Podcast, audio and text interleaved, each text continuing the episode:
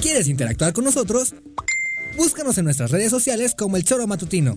Agréganos en WhatsApp al 777-443-4208. ¿Y por qué no? Sintonízanos desde la página web www.elchoromatutino.com. También puedes llamarnos a cabina al 311-6050. De lunes a viernes, de 1 a 3 de la tarde por Radio Desafío. Somos la mejor revista informativa del país. Somos...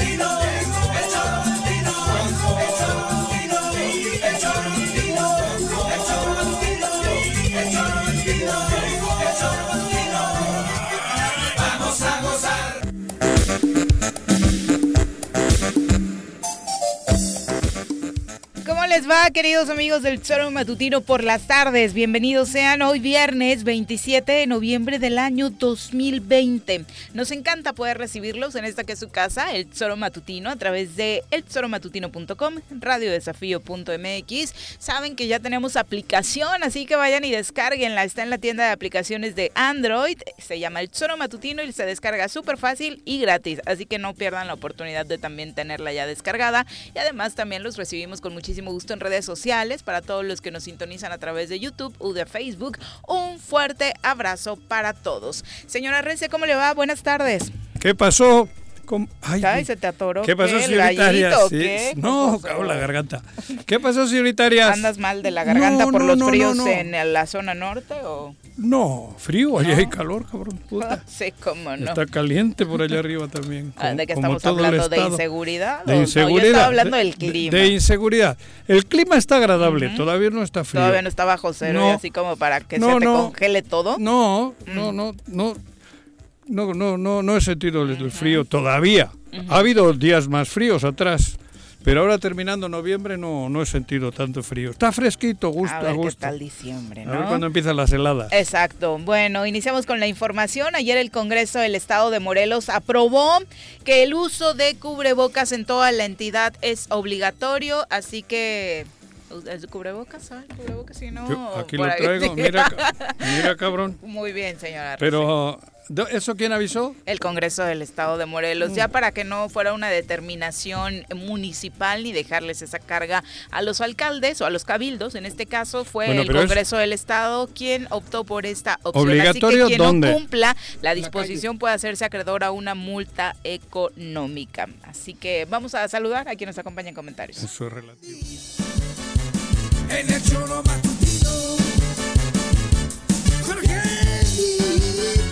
en el choro matutino. Jorge ya está aquí. En el choro matutino. ¿Cómo te va, Jorge? Miri, Juanjo, auditorio, ¿Qué pasó, contento de estar aquí con ustedes. Qué bueno, cabrón. Bienvenido. viernes que sabe a lunes o a lunes que sabe a viernes, ya es lo mismo. Ya todos los días siguen. Este año todos los días fueron Y ahora con la época navideña, peor, ¿no? Ya, ya. Pues tú crees. No, no, no, prefiero ya. Ya, la despedida. sí, o sea, ya como que todo el mundo está ya en, ya que se acabe este año, que venga el que sigue y... Ya con vasito navideño, Ahora todo lo que el café. Yo creo que lo que hace falta es que llegue la vacuna, cabrón. Que ya en diciembre... por eso, para limpiarnos, no, pero para quitarnos un poco el, trauma, digo, porque eso la una pinche... Ah, que te vengan y te Mi hija se enfermó, eh, algo en el oído, y la llevé al doctor ayer, y me dijo, el problema es que, o sea, bueno, el problema es, si el gobierno toma una política pública mañana de hacer una pruebas masivas, el 60% de la población saldría positivo. Claro, cabrón. O sea, ya, ya está. igual se queda hasta corto. Por eso, bueno. A ver, con, yo. a ver, masivas, no, o sea, me dijo es suponiendo que, que Sí. O sea, al sí, sí. 50% O- o con que- el que estuviste. Si lo hacen al 100, seguramente el 80. Por eso. Claro. Porque, cabrón, hemos estado todos con alguien que tiene. Sí. Que tiene con prueba. Claro, claro. Sin prueba. No, no hablamos de asintomáticos, ¿no? No, no, Claro. no. Que, que- que ya le han dicho que tiene la prueba hecha y que es. le han dado, cabrón. Así es. Entonces, no jodas. Por eso te digo, eso dijo el doctor. Entonces, hay, sí hay que cuidarse porque, bueno, no sabemos Sí. qué va a pasar, ¿no? Pero psicológicamente sería un cambio brutal. Que llegue la vacuna y una jeringuita en el hombro creo que nos cambia el chip. Para Que ya- volver a. que Para, esa sí sería la o nueva sea, normalidad. ¿Eh? Sí, porque la verdad es Pero que calle urge- está- oye, entiendo por tranquilidad. A eso me refiero. Sí, porque urge la vacuna para qué? Cabrón, porque hay gente que en estos dos meses o tres que tarde se va a morir.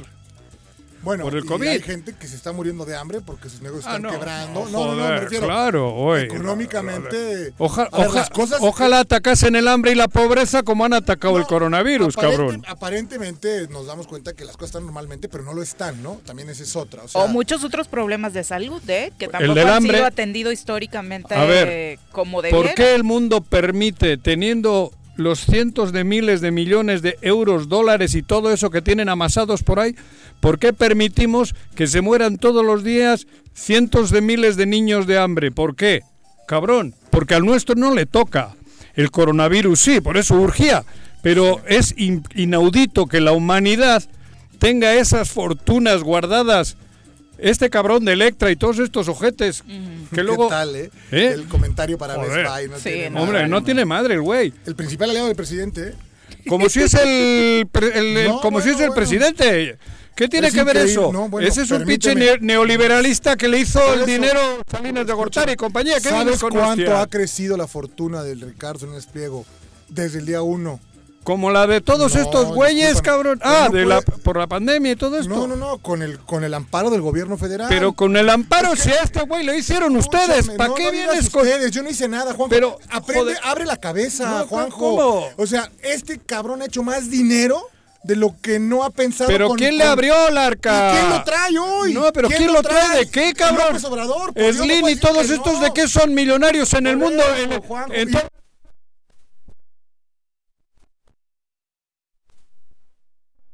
Es su principal consultor. No me digas tonterías, entonces no, hombre. entonces no, Juanjo. Ah, ustedes ahora todo, en, en- en dos años, todo le echan la culpa a Andrés Manuel cuando todos estos ojetes han, no han- puedes han, abusado. Han abusado. todo el tiempo bueno, va, lo que veníamos. Tú siempre me confundes con tu chingadera que vienes con Andrés Manuel, Ok. joder. Oye, pues lamentable, No, pero ojalá. ya sea Andrés Manuel, gobierno Claro. federal, gobierno estatal o municipal, se deben atender absolutamente todas las enfermedades Es que, que- eh, de verdad atacan a, a nuestro ser, porque Es- tenemos en México desde hace muchos años y de pronto les molesta que el doctor Gatel lo ponga sobre la mesa, pero hoy la diabetes de la mano del COVID ha- se ha llevado a la mitad Claro. de los que hoy son parte de la estadística de más de Pero 100 la mil estrategia está sin- funcionando, ¿no? sin muertos, La ¿no? estrategia funciona. ¿De qué Pero ya funciona? teníamos, por Eso ejemplo, dice el presidente. si se hubiera Hoy, en el tenido mundo. No, no, yo no sé en el mundo. Pero Somos el principal país. ¿Qué? El principal país. Y el más pobre, porque así lo dejaron ustedes. No digas tonterías. ¿Cómo Juanjo. no, cabrón? Es que me enojas. A mí me enojas más. Cabrón. Que no reconozcas. El presidente asegura y no deja de asegurar que la estrategia que tomó es positiva. Porque hay un país con 70 millones. Después de nueve meses, el presidente sigue sin ponerse un cubrebocas. Discúlpame. ¿Eso es un irreverente. Ni Noroña. Ah. Claro, Ah, Juanjo. Ayer el show Ah. de Noroña también en El el, pedo INE es el fue cubrebocas de Andrés Manuel. lamentable. Los Ah, mensajes lamentable. encontrados. Ah, el bueno, pedo- oye, pero. Bueno, nada más dejarle contigo, claro al público, Ah. se determinó ayer por parte del Congreso del Estado, para que lo tengan claro, que la nueva normativa determina que los espacios donde será obligatorio el uso de cubrebocas son vías públicas, espacios públicos o de uso común, ya sean cerrados o al aire libre, en el interior de establecimientos, que eso en muchos lugares ya aplicaba, industria, servicios, también en centros de trabajo de cualquier ramo, se establece la utilización de la mascarilla y la observancia de otras medidas sanitarias también en lugares de culto religioso, en centros comerciales y en todos aquellos donde no se puedan a- a aplicar medidas de contención como Ajá. distanciamiento físico. Bueno. Las rutas, el transporte público, por supuesto, también ¿Y van a, adoptarán y van a regalar medida. cubrebocas? No se habla gobierno de del Estado va a regalar? No se ha hablado ¿Va a de sacar ese punto. millón y medio de cubrebocas? Pues van a decir que no tienen dinero, Juanjo. No hay ¿Y dinero quién te- para pero, nada. A ver, si te obligan a algo que no es obligatorio, ¿quién te lo tiene que dar? A ver, cabrón, este cubrebocas cuesta 100 pesos. ¿A quién chingón le pide uno que cobra que no tiene dinero hoy? Hay unos más para, ¿eh? En Bueno, no, es un sí decir. sirven, sí. Sí, pero ¿y si no tienen? ¿Y si tienen justo para darle... eh, un- Sí, lo que pasa es que el menos cuesta 2, 3 pesos, que te dura 2, 3 puestas. Un- y luego hay que ¿Cómo poner... le haces? Pero y luego Claro. otro, y luego otro. Claro. ¿Cómo? A ver, Sería por curioso eso... venir, ver, ¿no? Imagínate que mañana venga el presidente y no lo traiga. ¿Quién lo va a detener? Por no usarlo, ¿no? Pues tendría que llegar un mucha elemento risa. de la... A A ver, ver, a ver, dile, ¿quién se lo Joaquín. dice? Bueno, pero va, aquí, aquí esa parte, ¿no? El Morelos, el, el gobierno del Estado debería decir, ahí están los cubrebocas porque es Claro, pasa tu obligatorio. centro de salud, este... eh, Claro. sí. Sí, claro. Pero, ver, entonces, pero entonces, ¿por qué me ponen ¿Qué te- obligatorio? ¿Te, rompiste una costilla? No, tengo Entonces, Le dolió lo que le dijiste de AMLO, entonces Sí, está agarrando ahí. Uy. Sí. Bueno, Chingadera. así que pónganse buzos con esto Oye, de los pero cubrebocas hablando porque ya, ustedes no son Andrés. Manuel, ¿no? No me acuerdo hace cuántas semanas o, o meses probablemente entró aquí Mario Delgado, que se burló de mí, de priistas, de esos que quedan pocos. Ah, Tiene como que habló tres meses, como tres meses que habló de, de lo malo que era el gobierno. Qué pena verlo ayer con esa foto con Cuauhtémoc, con Hugo Eric y con no no no bueno No, bueno pues tienen razón. qué pena eh, Pero, avalar ¿Dijeron eh, el acuerdo ya o qué? No, no hay sea, oficial, un pero acuerdo bueno. oficial, pero No, obviamente bueno, esta están- reunión, están esta negociando. fotografía que se difundió ayer donde están presentes para- Hugo Eric Flores, Mario Delgado, Jorge Argüelles y Cuauhtémoc Blanco, ya le envía un mensaje a la ciudadanía de que la coalición es, eh, por ejemplo, en sus redes sociales Jorge Argüelles compartía, cambiar la historia de México y Morelos nos ha unido, hoy estamos más firmes y y determinados que nunca y así seguiremos trabajando en las grandes coincidencias entre Mario Delgado, presidente nacional de Morena y también del partido Encuentro Social, ¿no? encuentro solidario, solidario. ¿no? o sea es que ahí no, no, no aquí él sabemos representa Encuentro Social. Eh, Hugo Erika Encuentro, Encuentro Solidario. y bueno, Mario Delgado a Morena. Obviamente en esta reunión eh, él generó muchísimos comentarios a través de las redes sociales, pues ya la ciudadanía prá- prácticamente, como se había dicho acá, asumiendo, ¿no? Que va, van a ir juntos. Bueno, es un hecho, es un hecho, digo, no, no, pero, o sea, ojalá algún día podamos tener otra Pero vez tu mensaje contacto para con Mario Mario, ¿cuál Delgado para que se trague sus palabras, ¿no? Aquí dijo que se burló de entrada de que, ay, son de los dos que quedan y Cuauhtémoc lo lamentable que era su gobierno, aclarando que no era de Morena. Bueno, hoy van a hacer alianza con quien representa todo lo que él dijo que no era, ¿no?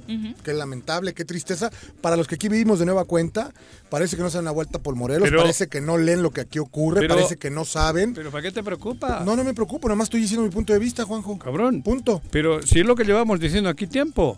¿Dónde está el Morena de Morelos? No, no existe. Ha venido Ma- Mario Delgado, que es el presidente nacional ahora, a, a- supuestamente a dar una línea, supuestamente. que yo, no Delgado sé, tiene un origen en la vida. pero yo no sé y, si, y su, si van... su correa, como se dice en la política, es el presidente López Obrador, mi pero querido. Juanjo. Por eso a mí no me... Con tantita dignidad. pero a mí me que queda claro, decir. cabrón. Tantita dignidad. No tendrían que sentarse a la mesa con estos tipos Pero el nunca, mi le ha ayudado. Juanjo. Nunca, es que el es- Hoy no lo necesita. Pero ¿eh? Hugo Eric es- Hoy no lo necesita. A ver, pero Hugo Eric ha sido muy vivo, cabrón. Bien, pues, le ha dado todos los pinches votos que le ha pedido en el Congreso. No los necesita para nada. Pero hoy, hasta hoy, y el Andrés Manuel llegó a un acuerdo con Hugo Eric, cabrón. Eso no quiere decir que tengas que seguir renovándolo. Pero eso no Esa quiere- foto da lo contrario. Aunque no lo aceptes, está Cabrón, bien, ya. pero que no es que no lo acepto, pero Ah, si bueno. nosotros somos dos millones, ¿qué nos importa eso, cabrón? Está bien, O sea, a mí porque me diga Andrés Manuel que me tira al barranco, no me voy a tirar. Híjole, quién sabe. No, si no me tiro, güey. No, yo, yo admiro a Andrés Manuel, pero no soy pendejo. O por lo No, menos no quiero que me traten de está pendejo. bien, está bien, está por eso te estoy diciendo, si nosotros tenemos la solución, a mí qué me importa que haya venido ayer Mario Delgado. ¿Y qué me importa si, si Morena aquí no está haciendo lo que le corresponde el partido de acá? Pues que, que hagan lo que quieran. Pero yo lo tengo claro, yo donde vea las siglas de la piraña, yo ya sé que no voy a votar. Está bien. Aunque tenga delante Morena, aunque tenga delante el PT, ¿Y qué aunque vas a tenga hacer de- con un presidente que ¿Qué? todos los días, empezando la Otra campaña, vez, escúchame, va a hablar de que necesitamos el Congreso, ¿Y qué? Y por que eso- necesitamos y, ¿Y que qué? queremos, ¿Y qué? porque si no, no, no se va a lograr Eh, la cuarta atento, transformación. eh. Pues hay que Eh, analizar quiénes son los candidatos Eso, al Congreso. eso voy. Eso voy. A mí, a los cinco diputados que van de Morelos, si yo veo que van PES, no voto. es que no, no, no, PES ir. del PES. PES Candidatos de Candidatos del PES. Algunos irán, seguramente, Si no van- le van a dejar Pero todos, es lo sí. mismo No, decir eso. no. ¿cómo Van no, cabrón? buchaca. No importa. El simple hecho de No que vaya el PES es el suficiente razón No, eso es lo que no tú quieres porque tú ya quieres cambiar y darle el No, voto. mi querido Es Juanjo. distinto. Ah, bueno, Pero incluso irá más allá, Juanjo, más allá de que lleven las siglas de Morena, o sea, propuesto por Morena, fijarnos en la persona. ¿Y qué estoy diciendo? Porque, porque dijiste lo de Morena, Ah, ¿no? no, creo no, que más en la allá de que sea propuesto por Morena y no por el PES, creo que importa la ¿cuántas persona. allá Eh, tienen en eh, el norte del país el, el ejemplo de Lili Telles, Ah, ¿no? es- que fue eso, propuesta eso por agradezco y- que me lo ¿no? aclares. Eso quise decir, no lo dije. Es que eres medio güey. No, medio güey. Ahora sí, pero ella sí me lo dijo bien, bueno. no como tú. No, yo no Yo salgo voy a ver quiénes van al a los, a los cinco distritos. Los ser- pero quise decir que por el hecho de que vaya ahí Morena Pez, si yo veo que el individuo, la persona, el hombre y la mujer es buena, voto. Es que el problema es que vamos a seguir dando vida No. a partidos como el PES. Bueno, yo creo eso. Pero- Déjame pensar distinto a ti. Pero Punto. pero ya. entonces ¿por qué no dices? Entonces le vamos a seguir dando vida al PRI, cabrón, no votemos nadie por no el PRI. votes por el PRI si es Ah, lo que mira, tú quieres. ¿Verdad que no te jodió? Nada más que aquí en Morelos te recuerdo, hace 20 años el PRI no gobierna. No, pero el PRI la hace No de lo sé. pedo. Aquí en Lo que sí es cierto es que sea del 20 partido años, que sea, hay que no fijarnos en las personas, claramente. más allá de Es- las siglas. Es ¿no? Eso. Pero yo en las personas, si van del PES, no me fijo. No voto por ninguno del PES. Pero es que van a ir juntos. ¿Cómo sabes qué es el peso? No, Ay, no, tú no bueno. sabes. Ya te digo, no, No, ya te no diré sé. yo, güey. Ah, gracias, Yo qué diré. amable. Bueno, con quien parece que sí. O tú a mí que eres más chismoso. A la gente de Encuentro Social no le gustaría mucho ir es con el Partido del Trabajo. Hoy Jorge Argüelles fue insistente de nueva cuenta en que no quiere presentar personas de dudosa procedencia como lo ha hecho el PT últimamente. El chiste se cuenta solo. con otras fuerzas políticas. Lo que, lo que yo he dicho y lo digo como presidente del Partido Encuentro Social Morelos, eh, se lo digo a Mario Delgado como mi compañero este, de- en esta coalición que, sigue adelante, se lo digo al presidente como el hombre que ha llevado este movimiento de Juntos Haremos Historia, que creó Morena, que es el referente a nivel nacional de, nuestra coalición, se los digo a todos. Eh, lo único que yo pongo de requisito es que no llevemos personas impresentables. Desafortunadamente parece que el PT este, sigue en esa ruta, ¿no? Este, eh, de tener personas que han lastimado a nuestro Estado, que han lastimado este, a las y los morelenses y ya no queremos que nos lastimen más. Entonces tendrían que cambiar esa dinámica tendrían que cambiar eh, la calidad moral que presenten personas este, que estén dispuestas a trabajar y que estén dispuestas a hacer las cosas de manera honesta. ¿Qué tal, eh? O sea, estamos empezar- hartos de que sí, nos bueno. presenten candidatos que le Pues hagan daño a ahora yo le diría al otro, al, ¿A este, al, a Noroña. Porque Noroña aquí antier dijo que él sí haría lo posible porque vayan que vaya Que con vayan encuentro juntos, social, para que veas que dos mensajes tan distintos. La- Bueno, traen el tema casado desde la dirigencia, desde la... no, pero Sí, Argüelles pero es el, rico. el líder del PT a nivel nacional es Noroña. No, desde y la de hecho ha posibilidad sido de la, muy, de la Cámara, de la presencia de la Cámara, sensible con el ahí caso el que sale en contra de Noroña es Por eso. Argüelles, ¿eh? Pero esto no, no, es, no, no es, no, no es decir por decir.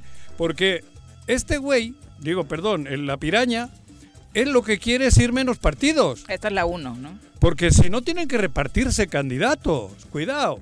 Cuanto menos. Sí, también. Yo creo que no son güeyes, mi querido Juanjo. No, claro que no. ¿Y qué he tienen dicho el yo? gobierno de su lado, tienen recursos y, se- y te garantizo Por- que están haciendo mediciones donde, permíteme, no ganan nada. Por eso, pero ellos O sea, claro lo que que- quieren claro es que ir no. Morena Pez, nada más. Bueno, probablemente sí. Claro. sí. ¿Y Pero cuánto- bueno, para no qué? pueden Pues decidir para cuando en lo federal ya está Morena, PES, eh, Morena, Partido PT Verde. Verde. En lo federal sí, pero en lo local. Eh, entonces, eh, ¿Ya has confundes a la, visto? ciu- confunde a la ciudadanía. Pero es- confunden con inteligencia.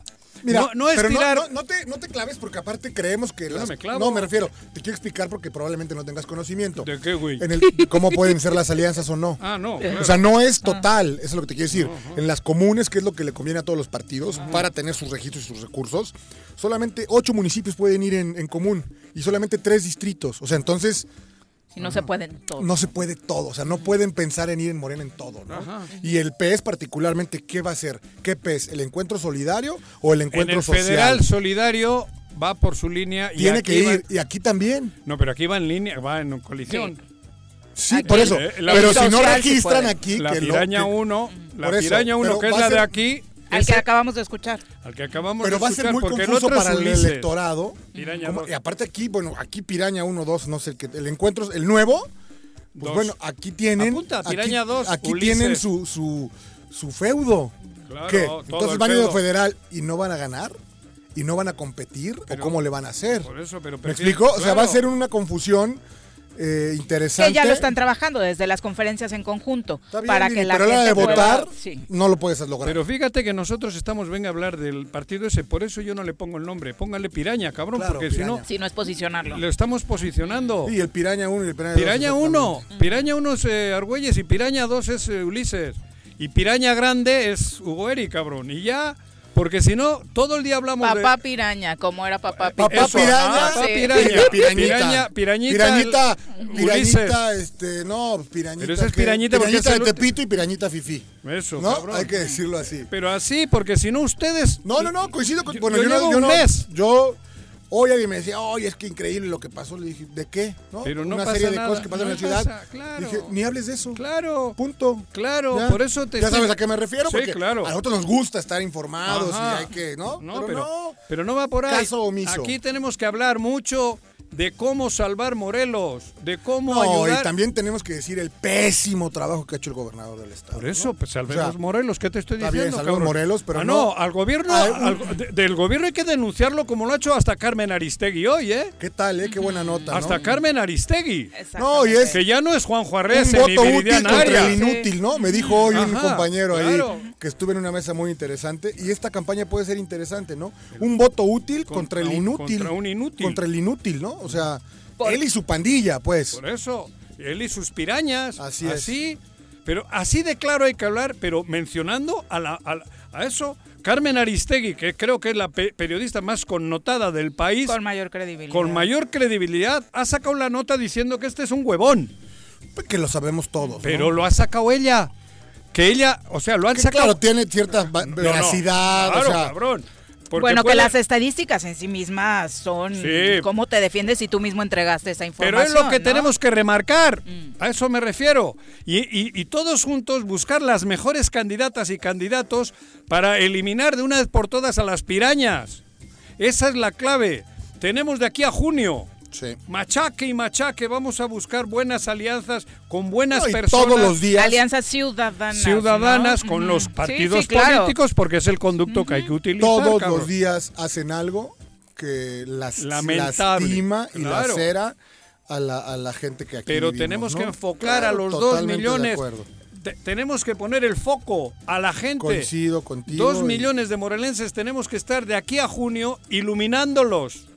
Es la misión, porque es la forma de luchar De y contrarrestar toda esta mierda para salvar a. Morelos de una vez por todas. Exactamente. De acuerdo. Es mi, mi- mi teoría y por eso la grito y la transgrito y la grito y la Estoy de acuerdo grito. contigo. Bueno, ayer les platicábamos que justo cuando estábamos al aire, la Suprema Corte de Justicia de la Nación estaba determinando invalidar la ley de ingresos y presupuesto de egresos del Estado de Morelos del año pasado, aunque yo ya no tiene validez y va a causar eh, los mínimos estragos con el presupuesto que ya se ejerció. Ya no Lo está que ni sí Villarreal, hace cabrón. es que recordemos a la ciudadanía hay que dejarle muy claro eso, ¿no? Que de pronto, obviamente, el error termina adjudicándosele al Congreso del Estado, pero todo el show con el presupuesto se armó desde el Ejecutivo Claro, y se alargó y se alargó y se alargó hasta que decidieron detener el reloj legislativo precisamente por, Por- todo el- la presión que se estaba ejerciendo Claro. desde el gobierno del Estado. No les alcanzaban los abrazos. Exactamente. Bueno, hoy eh, finalmente el diputado Alfonso de Jesús Sotelo aceptó que sí, fue un error y un exceso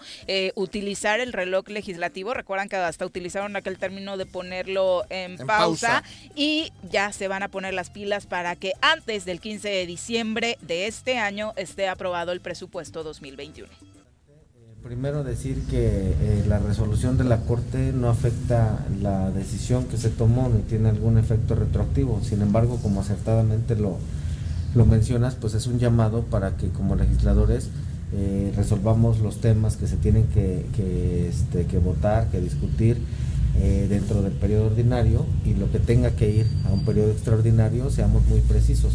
Creo que esto sin duda es eh, parte de lo que la Corte tiene como mandato constitucional, el poder establecer y dirimir controversias que no se, se tengan que ventilar al interior del Congreso del Estado, sino eh, de manera externa y que traigan sus efectos pues eh, respecto a los diferentes entes y decisiones que se tomen y lo tomamos con mucha eh, responsabilidad y el llamado es a que pues en el próximo paquete económico que ya se generaron algunas mesas de trabajo lo, lo podamos estar aprobando bien antes del 15 de diciembre.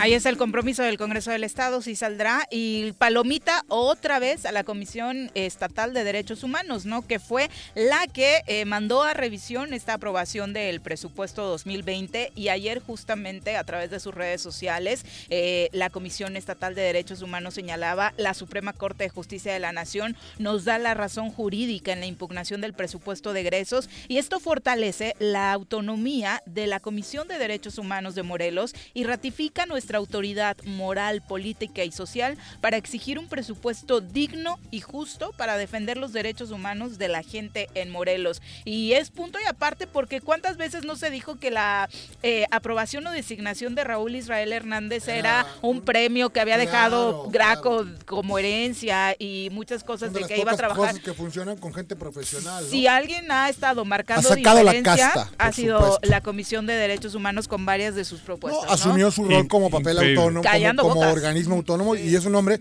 yo tuve la, La oportunidad de trabajar con él y es, este bueno, ahí está, ahí está. Los hechos hablan por sí solos, ¿no? No hay que Es recomendarle ni mucho menos. el lugar más Significativo de trabajo. digno, Sí. hoy dignamente y autónomo, 100%. Me parece que hoy no se puede decir que la comisión, porque año con año decíamos, está como más del lado de tal poder, ¿no? O no hoy está. me parece, eh, o, se la pasaban durmiendo no en está, su escritorio. Exactamente. Y antes de irnos a pausa, ayer el INE, que decíamos de esta reunión, Oh. esta sesión que tuvieron donde Noroña no se quiso poner, eh, la gran nota fue eso, el cubrebocas y demás, pero también habló de Morelos. Obviamente el INPEPAC no puede quedarse eh, sin consejero Acéfalo. presidente. Exactamente, y ayer fue nombrada América Preciado, la Mira. consejera América Preciado, como consejera presidenta. En tanto, el Consejo General, pues, eh, designa a quien ocupará la presidencia de manera dejen definitiva, pero de momento es América Preciado quien ocupa el cargo que quedó vacante tras la remoción de Ana Isabel León Trueba. Esto Que la dejen. lo determinó el Consejo General del Que la Instituto. Nacional Electoral. a esta a América. América. Ah, pensé que Ana Isabel. Dije, no. No, esa No. ya no está, güey. Por eso, bueno, pero Que ella, la dejen ella puede- definitivamente. Ahora está interina, ¿o qué le has dicho? Sí, sí, sí, es interina Que la hasta que el dejen. Consejo General del INE determine. Va a trabajar bien, estoy seguro. Mm, Ya veremos qué sucede. Por lo pronto, muchas felicidades, América. Y me ¿Cómo parece no? que lo que se ha dicho en redes sociales de su trabajo en diferentes áreas hoy avala, Avala. precisamente que la credibilidad del INPEPAC Sí. pues no estará en duda en tanto ella esté ahí, ¿no? Está, sobre todo está en manos honestas. Exacto. Lo Es- otro, es la una con 30. Veremos que, que profesionalmente lo haga bien, pero honesta, sin duda. eh, Ah, Después de lo que había con el sesgo que se conducía, aquí estuve la semana pasada donde ya no estabas y yo le pregunté, oiga, ¿y qué va a hacer si ya no te quieren? "Eh, no, nada, o sea, y mira, está ahí en el proceso jurídico que me parece que es desgastante. Cuando es a claras luces lo que ocurrió, me refiero al tema de Cuauhtémoc, porque quien, quien Sí, tuvo una parte de la culpa fue ella. Claro. Y lo dejó pasar y todos fuimos Sí. las dos todo. instancias electorales. A mí me Sí, parece que lo injusto es solamente señalar al INPEPAC De cuando acuerdo. el INE también Pero después- No, pero, a Pudo haber hecho pero, algo. eh, pero Sin desde lugar a dudas, El INE está en México, ¿no? Sí. Ahí Sí, se salvó. sí, sí. Ahí me consta. No, no, pero ojo, Sí, bueno, ya pero- sé, después, ya cuando no había que era candidato, el INE le pudo negar el registro. El, I- el, el INPEPAC le pudo negar el ¿Y sabes registro. quién estuvo al frente? ¿Quién, era? ¿Quién está? Secretario de Gobierno. No, el que le salvó ahorita. Ah, Lorenzo Córdoba. Lorenzo Córdoba y este que está, el que le metió la primavera santa. Ah, Santiago Claro. Nieto. Santiago, No, no, Santiago Nieto. Santiago. Nieto se lo quería chingar. Yo lo sé, por Y eso le renuncia. frenaron. No, pero más allá de eso, Juanjo. Ah, no, pero por ya eso. cuando se registra, una cosa era el, el hecho consumado por la falsedad de la residencia. Pero cuando él va y se registra aquí sí. para candidato a gobernador, hubo una sesión se 10 años que le podían negar y e Isabel le dio para adelante. Ahí la única que dejó postura fue Ishel, una, una de las consejeras, todos los demás se arreglaron. O sea, esa es la verdad. Por eso, güey, ¿qué Punto, te estoy entonces, diciendo? sí, claro. Bueno, Sí, aquí sí. dijimos que ahora se le revir- revirtió. Sí. Revertió, revir- Revirtió. revirtió. Revirtió. Porque ellos mismos han pedido su salida. Claro. Ahorita les estorba. Bueno, es la una con Cría, 31. cuervo- cría cuervos y te, Y te picarán los los testículos. ojos. Ah, no, te Ella no tiene. Por eso. Ni, ni, ni testículos. O Joel Te picarán los ovarios. Un abrazo, Samuel Enrique Corona. Saludos hasta Fresnillo, Zacatecas. Zacatecas siempre diga. presente en el Tesoro Matutino de a Oh. diario. Samuel, un abrazo. Virginia Colchado hasta Yautepec, también todos los días sintonizándonos. Rubí Beltrán desde Temisco, Paisana, dice un abrazo a todos en cabina. La verdad, yo veo a mucha gente en la calle, sobre todo en el servicio público, que no usan cubrebocas. Ojalá ya entiendan con esta determinación. Eh, Samuel Enrique Corona dice, ¿qué, es- ¿qué se podrá hacer? A ver, Ajá. quiero seguir hablando del cubrebocas. Para mí es una desviada terrible. Con el cubrebocas, la pandemia no la paramos, cabrón. Le- No, no, no, pero el Pero contagio, espera, sí, pero ahora todo, todo, todo, todo se estaba. alopes. No, sí me aloco. Todo se está basando A en el. López, dije. Ah, López, no, no, pero yo sí me lo pongo, cuidado. Ya no pienso en otra cosa. No, él, güey. ¿Yo no, qué? no, pero yo, yo sí, yo, yo, yo sí me lo pongo, pero me lo pongo porque quiero. Por y, respeto y a los donde demás, quiero, Juanjo. porque sé que hay lugares donde molesta que no lo lleve.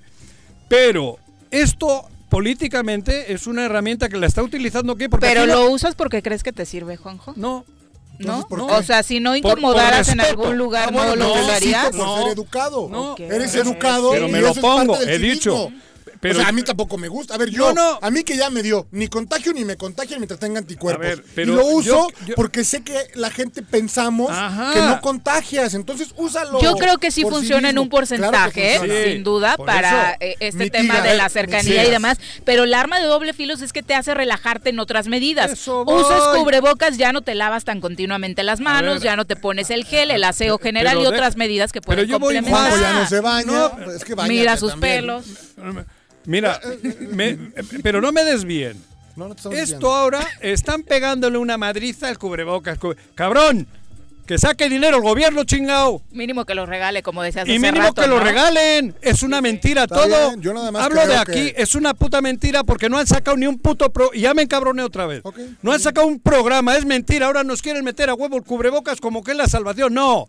La salvación es darle a la gente lo que, lo que necesita, hasta el cubrebocas. Distribución Joder. gratuita, ese sería un muy buen programa Y recursos con rollo. ¿no? ¿Ahora qué? Ay, ay, no, mira, ese cabrón no trae el cubrebocas. Ponle multa. No, hombre, no. Ponle multa al gobierno, que tenía que haber redireccionado todo el pinche, los 38 Pero, mil millones que tienen, hombre. Ah, no, bueno, entonces no me digas que, ¿Pues que yo estoy el, equivocado con el puto cubrebocas. Bueno, una discusión estéril Bueno, donde... Precisamente a través callo, del cabrón. cubrebocas, dice Pete Sands, bueno, tiene varios Joder. puntos a través de YouTube, dice, no culpen a AMLO de las fortunas que se generaron durante el neoliberalismo, señor Meade. A Salinas Pliego se le han hecho pagar los impuestos que no había pagado en años y eso ha sido en este sexenio. Está totalmente equivocado. ¿eh? Ah, mira. Le digo que está También dice, equivocado. sacar el tema del cubrebocas en temas de economía es no tener argumentos firmes, eso no va a ayudar. Y como punto, usar un cubrebocas de tres pesos es como no usar No es nada. cierto. ¿Y qué- Mentira. bueno, pero ¿qué he dicho? Ah, bueno, por No, eso. él Claro. coincide contigo, que lo del cubrebocas no va a mejorar la Nah, economía. eh, joder, ahora... ¿no? pues, Yo creo que he hecho que va a mejorar la economía, ¿eh? Evita No. contagios, evita propagación. Bueno, pero- De acuerdo al punto de partida donde hay mucha gente contagiada que no tiene idea Es- y nunca la va a tener. A ver, punto. donde está reservado el derecho de admisión,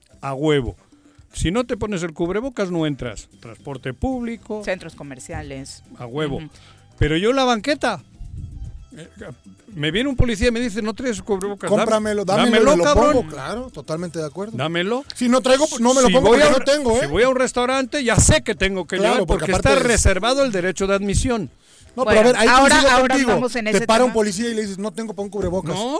Oiga, aquí está su amonestación y aquí está su cubrebocas. Exacto. Ándele, pues. Eso. Luis Castillo, un abrazo, nos escucha desde la Cineteca Nacional, muchas gracias. Y Samuel Corona dice, pienso que Hugo Eric Flores, dueño del eh, de la Piraña 2, buscará, bueno, es de las dos De pirañas, la ¿no? dos. buscará la diputación pluri en la Hombre. cuarta circunscripción Hombre. por Morelos. No, no, a Aguas. ver, va en el número uno, no la Dice, buscará. Argüelles será pluria diputado local por el encuentro No. eh, por Piraña 1, No hay manera. ¿no?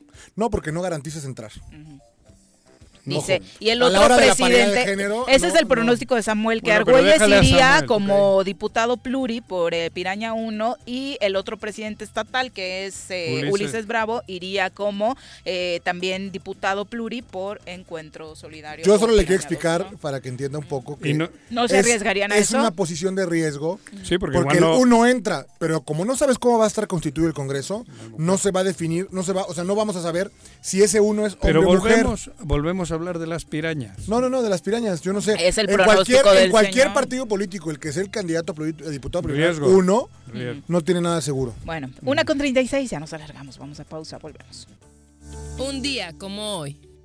27 de noviembre de 1911, se eleva el precepto constitucional el principio de no reelección que prohíbe la reelección del presidente y vicepresidente de la República Mexicana. Miedo, tengo miedo, tengo miedo, tengo miedo, tengo miedo, tengo miedo, señor, tengo miedo. No te asustes. Quédate en casa y escucha En noviembre visita programa de redondeo en tiendas OXO del estado de Morelos y con tus aportaciones contribuirás a mejorar el equipamiento de los comedores comunitarios que opera el sistema DIF-UTEPEC. Más información del programa en el número 777-244-6331. Ayuntamiento de Jutepec. Gobierno con rostro humano. Cafetería, tienda y restaurante Punto Sano. Contamos con comida vegana y vegetariana porque nos preocupamos por tu salud. Ven y conoce nuestros productos orgánicos y suplementos alimenticios. Al interior de Plaza Andrómeda, local 19, en calle Pericón, Lomas de la Selva. Contáctanos al 372-3514 o búscanos en Facebook como Punto Sano Cuernavaca.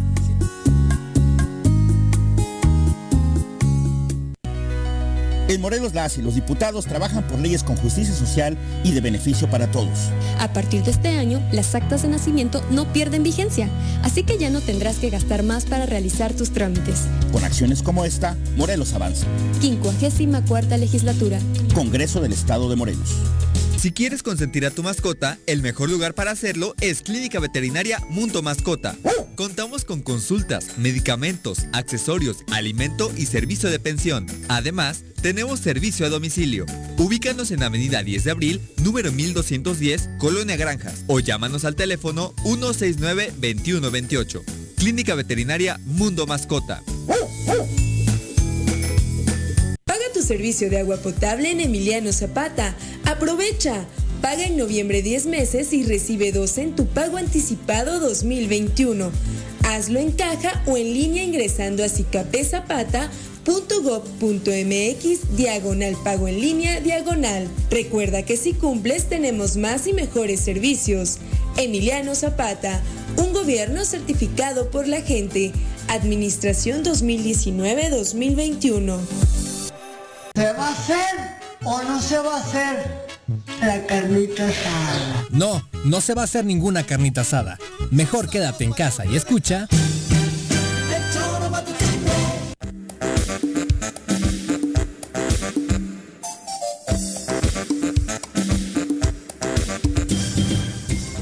Se está llevando a cabo en estos momentos todavía la audiencia del alcalde de Cuernavaca, Antonio Villalobos, y el subsecretario de Protección Civil, Gonzalo Barquín. Esta audiencia de formulación de imputación que estaba programada eh, desde las 12 de la tarde en el juzgado ubicado en el poblado de Atlacholoaya. Eh, obviamente, en cuanto se tengan mayores detalles por acá, les estaremos informando. Están en este momento en el juzgado. ¿no? ¿Está el alcalde en el juzgado? Sí, sí, sí. De aquella Y- cosa que... que se había pospuesto porque no les entregaron Ajá, las copias ah. y demás. Entonces, en cuando tengamos detalles de cómo De fue cuando la le audiencia. cayeron en el ayuntamiento y todo ese circo. No, de una Esto es denuncia. de la denuncia Ah. por lo de Un caso que le ha metido bastante leña el gobierno del estado Ah, para, bueno, para, claro, para enturbiar. para, digo, y para enturbiar y para, para mover la atención hacia otro lado, ¿no? Sí, claro, lo que te digo. Todo es en ese sentido. Bueno.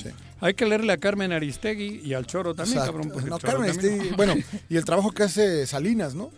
¿Qué Salinas? Roberto. Roberto. o sea, que- Morelos Ah, no, eso lo cuentas, dijimos ¿no? aquí, Sí, por eso. Por eso, pero va en ese Sí, sentido lo de sí, entra la de él. Ayer acá también Roberto estuvo desglosando con Claro, nosotros prácticamente escuché, ¿eh? día con día eh, de ese accionar y de Ajá. pronto nos vamos con la finta de que solo no trabaja viernes y lunes. Pero luego si te sigues martes y a veces hasta miércoles, hay semanas en las que seguramente solo jueves.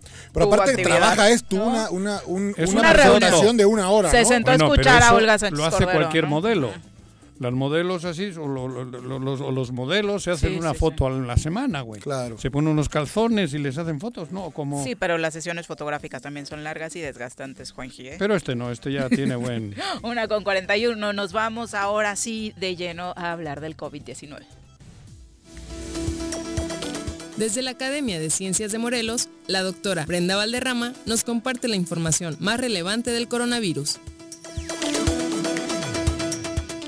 Buenas tardes, doctora, ¿cómo te va? Muy bien, José, José, ¿cómo está? Bien, Bien. doctora, gracias. Ay, no, no quisiera, doctora, que entrar en polémica, ni mucho menos, pero tengo una queja. Dilo. Estábamos hablando de la aprobación por parte del Congreso del Estado del uso del cubrebocas en nuestra entidad, del uso obligatorio. Ah, sí. Y el señor Arrece eh, nos confesó que él usa cubrebocas por respeto a las personas que lo rodeamos. no sirve para nada. Pero que No. si estuviera libre de uso, o si no lo vieran feo en algunos lugares, pues realmente no lo utilizaría. Pues este, es un tema de responsabilidad. Acuérdate que no es para proteger a nosotros, es para proteger a los demás. Si en Eso, algún es- momento- eso lo hago, ¿eh? Sí, si en algún momento Lo, lo resulta- utilizo, aquí lo traigo. Ujú. Sí, claro, y sí funciona. Sí, yo tuve la experiencia hace un par de semanas de haber estado en una reunión con dos personas que dieron positivas. Ajá, claro. Y, y el, el hecho de que hayan sido tan respetuosas y todo el tiempo de la reunión usaron cubrebocas, No espacio con- abierto, no permitió que tres personas que estábamos en la reunión no nos pasaran. Eso estoy de acuerdo, ¿eh? Cuidado. Sí, Yo, eso voy al, otro. yo- el tema era el otro. A mí me parece que nos están metiendo gato por liebre. Me refiero a gato por liebre porque toda la desviación, todo, todo el ataque o toda la solución en Morelos es el cubrebocas. Cuando aquí se han dicho que había que haber redireccionado dinero, que se tenía que haber hecho, tendríamos que estar en casa, tendríamos que estar en casa sin cubrebocas, con la debida distancia y con todas las cosas antes de que llegase el cubrebocas, que ya llegó. Eso he dicho. Y me parece a mí que si en la calle me ve un policía y me dice, no tienes cubrebocas y te multo, le digo, primero dame el cubrebocas. Que el, que el gobierno abastezca de cubrebocas a la gente, porque no todos tienen la posibilidad, como yo, de comprarme un cubrebocas. Hay, hay- en fin, hay una serie de cosas que yo sigo argumentando Que debieron ser antes que que deberían de haber sido antes y no se han hecho y ahora nos están haciendo lo mismito, desviando la atención al cubrebocas, cuando hay 38 mil millones en una cuenta del gobierno del Estado que no utilizan un pinche peso para que el coronavirus tenga ot- o- o- otro resultado. E- Es, así lo he dicho y lo mantengo. Tienes Esta conversación era para marzo. Para, ah, ándale. Viendo si el cubrebocas era de tela, si era de exacto. si era desechable. Que sí, es, era- ese era el momento ese momento Es- en que tenía que haberse tomado la decisión Totalmente de hacerlo obligatorio. Ándale. Hacerlo nueve meses después ya nos costó Ajá. Y, y contaminados el 50%, porque Sí, seguro sí, que lo estamos. Sí, sí, sí. No, y, y- y todas las consecuencias que eso tendría. Sí, tiene razón, es tarde. Este, desafortunadamente no es que, eh, o sea, no es que sea tarde porque todavía estamos en No. medio de la pandemia, Lo- es que es- fue de, eh, Pero se retrasaron muchísimo. Vamos con- Pero con sigue siendo tarde y lo único es que yo mi problema... Lo lamentable es eso. Lo lamentable es que sigue siendo tarde, oportuno ahora todavía, pero, pero único. No hay nada más alrededor, no hay otra es- medida. siguen escondidos, siguen escondidos, aquí no pasa no, nada. no va y no va a haber nada más, Juan José. Claro. Como no hay directiva oficial, no hay directiva federal para hacerlo, depende de la voluntad de los gobernadores. Ajá. ¿sí? Eso, y, sí. y vimos, vimos eh, eh, Jalisco tuvo unas iniciativas buenas o malas, pero las tuvo. Este, la Ciudad de México ahora empieza a hacer pruebas masivas, Hidalgo ya hizo pruebas masivas, ¿sí? O sea, los gobernadores están haciendo, están haciendo sus Estrategias. acciones Estra- en función, sus estrategias en función de sus recursos. Claro. Bueno, y en este caso es el, el Congreso, ni siquiera es el Ejecutivo. Pues sí, pero finalmente es lo- es, local, ¿no? Sí. Sí. Pero otra vez, po- el, el, el, el- el- el ejecu- el legislativo podría decir eso, pero sin dinero es demagogia, ¿eh? Si no hay un presupuesto del. Congreso, es demagogia. Estoy de acuerdo. Y obviamente viene la discusión del presupuesto. Vamos a ver si ahí hay Ah, algo realmente. pasó con el del año pasado. Sí, hasta tarde salió. No solo tarde, ya se los echó para atrás la, la Suprema Corte. Que yo no sé qué significa eso, ya se lo gastaron. No, solamente es un regaño para que que aprueben pasa es que no hay una política pública el alguna por parte ¿no? del gobierno de Morelos, ¿no, doctora? ¿Perdona? O sea, no existe ninguna sola política pública por parte del gobierno de Morelos. El No, ninguna. Ninguna. Eso es lo que Ninguna. es. Doctora, lamentable que estemos todavía con estas preguntas, pero ahora que se aprobó el, el uso obligatorio del cubrebocas en Morelos, tenemos a varios radioescuchas preguntándonos cuál es el cubrebocas que realmente funciona, porque incluso hablábamos de los precios. Hace rato que se mencionó que la Sí. distribución gratuita de cubrebocas sería la ideal, porque mucha gente no tiene para comprarlos. Eh, en precios eh, hay algunos muy baratos que realmente no sirven para mucho. Realmente nos debemos fijar en el precio, en el material. ¿Cuáles serían tus consejos? Mira, más bien les voy a decir lo que no sirve. Ok. No sirven los de neopreno, no sirve ningún material plástico, sí, ningún material que impida respirar libremente. Tampoco sirven los de tejido muy, abri- muy abierto, sí. Eh, eh, eh, tampoco sirven los de válvula Ok. y tampoco sirven los N95.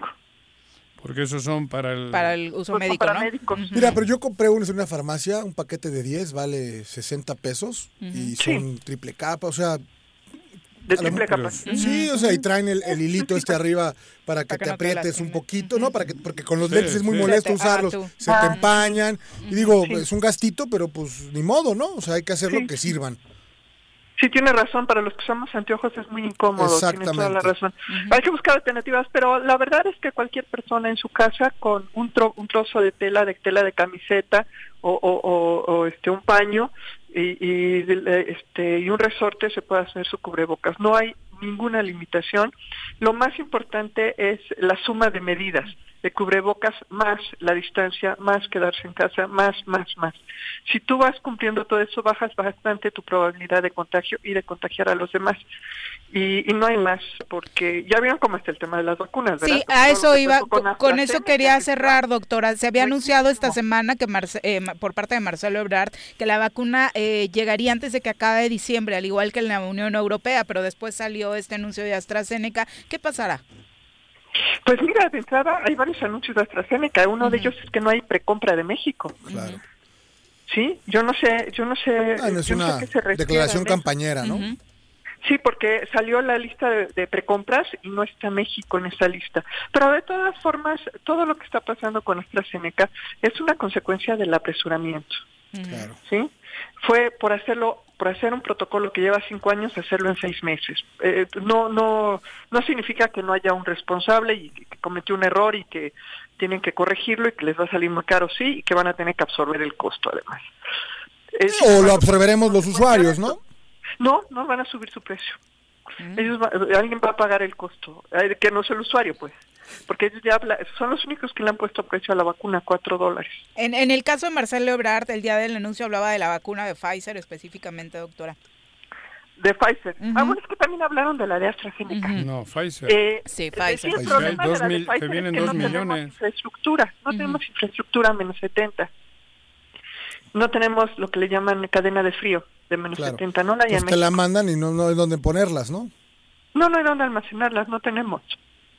Y no la vamos a poder tener de aquí a diciembre, no hay manera Claro, no es de tenerla de aquí a diciembre. Ah, ya, Sí, no, no, no, no hay infraestructura, no hay Claro. ni que comprárselo. El compromiso fue específicamente Pero- que la de Pfizer llegaba antes de que finalizara el mes de ¿Y diciembre. dónde la van a, dónde la van a Dos poner? millones. Hablaba de dos Sí, sí, millones. pero ¿dónde la vas a poner si requiere estar en los 70 grados ¿Dónde la, centígrados? dónde la vas a poner? No hay, no hay congeladores en México para ese volumen.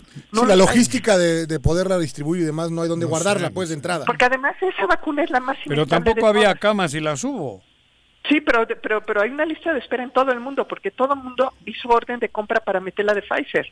Como México no invierte, nada más es el orden de compra, pero no, No, pero del anticipo. Yo supongo Lo- que lo- estarán Pero escucha previniendo. la gente que sabe, sabes Pero más que ¿por ella. qué sabe más que yo ella? Sí, Porque es una científica comprobada. Pero ¿tú estoy eres? hablando de los refrigeradores, no estoy hablando es de la está vacuna. te está dando argumentos ¿Por qué voy a estar de acuerdo con ella? Porque No estés de acuerdo, solamente escucha los argumentos si han que dicho están que, va a haber dos millones de vacunas en diciembre, estarán preparando meterlas. en- ¿Y si la- no, no puede ser una mentira? o irán al ¿O Oxxo a por qué comprar López Obrador hielo, no puede ser cabrón. mentira?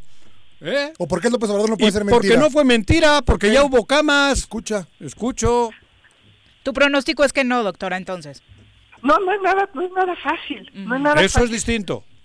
Porque no hay, no hay, este, no- no son equipos que se, a ver, son equipos que se compran sobre diseño, o sea, se hacen, se hacen sobre pedido. O sea, no hay no hay un almacén como Electra o estos donde venden refrigeradores de ultracongelación. No, No, le- no digas a Salinas que los pone, cabrón. Eh, lo que dijo Hugo López Gatel es que obviamente uno de los retos que afronta esta vacuna es que necesita permanecer congelada a 70 bra- ba- grados bajo cero y ningún país cuenta con esta tecnología para mantener la red de Pero Marcelo sí distribución. pero dijo que la misma farmacéutica tiene un recurso tecnológico en el país que puede ser útil y que consiste en cajas de congelación avanzada que pueden permanecer eh, varios grados bajo cero. Por ello, las autoridades mexicanas están trabajando con Pfizer para integrar este recurso tecnológico para la distribución de la vacuna. En la última milla. La última milla sí. Y le va a salir carísimo a Pfizer, por eso cuesta 40 dólares cada vacuna de Pfizer contra 4 de Astra. Pero es la última milla, es, es, es, es, es para, para tenerlo ya en el centro de salud. Falta toda la cadena atrás. O sea, tú no puedes tenerlo en una cajita de unicel tres meses, que es el tiempo que, tiene, que tardas en, en mover la medicina. ¿Sí? Tienes que tener en ultracongeladores y los ultracongeladores son bodegas. O sea, no son refrigeradores, son bodegas a menos 70 grados. Pues será un es mes determinante. Esto es lo que ha seguido insistiendo la Secretaría de Salud. Vamos a ver con Sí. qué sorpresa nos No, los bebinos sí no tienen de otra. O sea, la otra es decir, no, no tenemos plan. Y eso también es dificilísimo. ¿Sí? O sea, si lo cae la de Pfizer, ellos tienen que decir que van por la de Pfizer. No hay, no hay plan B. Y más ahora que se cayó lo de AstraZeneca. Doctora, pues muchas gracias por acompañarnos. Órale. Buenas Hasta tardes. luego, Brenda. Es la una con 52 de la tarde. Nos vamos a una pausa. Regresamos con mucho más. Me amarran como puerco. Mire. ¿Quién te manda a salir en plena contingencia? Quédate en casa y escucha. Gobierno de Jutepec agradece a los contribuyentes el pago de sus impuestos, ya que a través de esto se ha mantenido la prestación de los servicios públicos urbanos en 2020. Te invitamos a participar en la campaña de pago anticipado del impuesto predial 2021. En noviembre obtén 18% de descuento, 50% a jubilados, pensionados, madres solteras y personas de la tercera edad. Más información al número 777-404-3581, extensión 306. Ayuntamiento de Jutepec, gobierno con rostro humano. ¿Te gustan los caballos? ¿Tienes uno? ¿Sabes montar? ¿No? ¿Quieres aprender? Conoce los beneficios de hacerlo en Rancho de la Media Luna en Huitzilac. Contáctanos al 777-155-1062.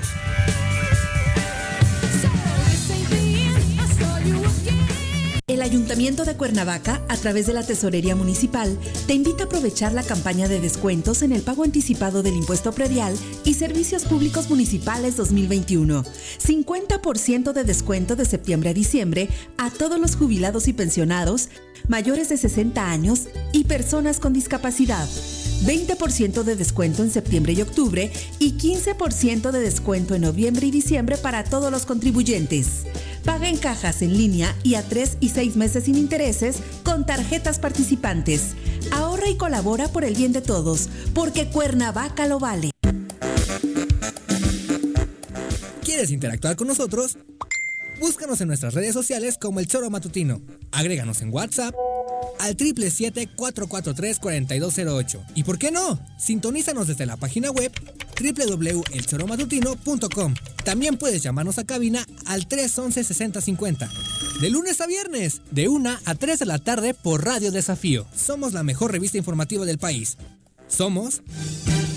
El gobierno municipal de Yautepec te invita a que aproveches los grandes descuentos en el pago del impuesto predial. 17% en octubre, 14% en noviembre y 12% en diciembre. Además, jubilados, pensionados, personas con capacidades diferentes y adultos mayores obtienen 50% de descuento. Además, participas en la rifa de un auto último modelo y dos motocicletas. Paga en línea en www.yautepec.gov.mx o asiste a las oficinas de catastro. Avenida Revolución sin número, carretera Cuautla Cuernavaca, Colonia Atlihuayán, en Yautepec. Te esperamos. Va por Yaute.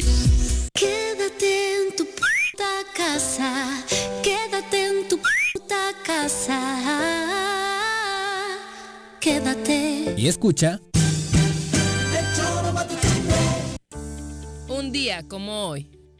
27 de noviembre de 1940. Nace en la ciudad estadounidense de San Francisco el actor y cineasta Bruce Lee, maestro en artes marciales, considerado el más influyente de todos los tiempos e ícono de la cultura pop del siglo XX. Protagonizó seis filmes y ocho series de televisión y es el personaje central de 27 videojuegos de artes marciales.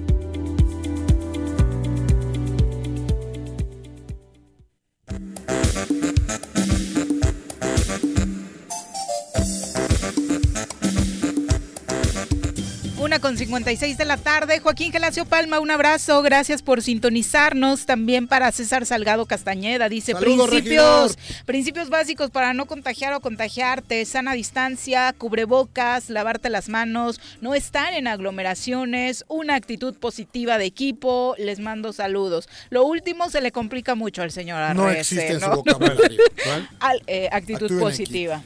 Yo estoy más positivo que ustedes. Alex por eso cuando digo que vaya la chingada al gobierno del estado, lo digo con ¿cómo Tú porque ya vives en el estado que te dijo Ulises, Ah, por, por eso. eso. estás positivo. Nosotros seguimos por viviendo en el otro. Ustedes siguen en el otro, Sí, por eso digo que claro. manden a la chinga a ese y pasen al de Ulises. Alex Gutiérrez dice, buenas tardes, cuánta razón, pobre Morelos, entre pirañas y priistas. ¿Otra vez quién es? Alex Gutiérrez. Alex Gutiérrez. Hace 20 años el PRI no gobierna Morelos. Saludos, mi querido Alex. Bueno, el doctor Sí, Fernando. ya estuvo bueno, ¿no? El doctor No sé, Fernando güey. Bilbao también dice, Ah. en el tema de la refrigeración de la vacuna, la misma empresa, Pfizer, tiene un procedimiento, ya que no hay ningún refrigerador en el mundo que pueda guardar dichas vacunas en tanto tiempo. Por eso se han fijado plazos muy definidos para ello que la empresa y el gobierno ya acordaron. El mismo Claro. Pepe Cárdenas hace poco en su noticiero, que mantenía un discurso en contra, tuvo que reconocer que estaba mal informado hasta que entrevistó al responsable de la distribución de las vacunas y le aclaró este Te tema. digo. Gracias, doctor. Claro, Un abrazo. y mira, yo no, no había escuchado lo de que dice Fernando, pero con vamos, segurito que algo de eso tenía que ocurrir, cabrón. Bueno, Benjamín Gutiérrez dice, no usar cubrebocas se me hace una irresponsabilidad tremenda. Más usar el pretexto de que no hay dinero para ello. Por favor, he visto señores de la tercera edad con visibles carencias económicas andando en la calle con un cubrebocas. Por tanto, lavarlo y usarlo es responsabilidad de todos y cuidarnos. Me parece muy grave que eh, el señor Arrece se excuse con eso. Ándele, ándele, Ah, no, pero hay que ser, y- hay que ser Ándele. conscientes socialmente. Pero es que él no está diciendo nada de lo que yo he dicho. Que diga completo. Que diga que no completo. pusiste atención, Benjamín. Ah, no, venga, claro que Te no. está diciendo que si no tienes dinero que consigas para comprarlo, que Ah, no, cabrón. que no esperes a que te lo dé el gobierno. Bueno, ah, cabrón. Bueno, pues él Pero hay gente, él, él porque tiene.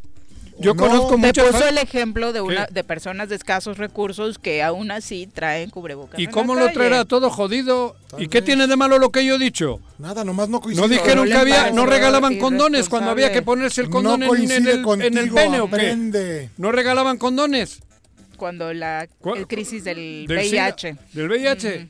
Entonces, ¿por qué me viene diciendo que no? Yo, ¿qué? yo he dicho que me pongo donde me tengo que poner por respeto.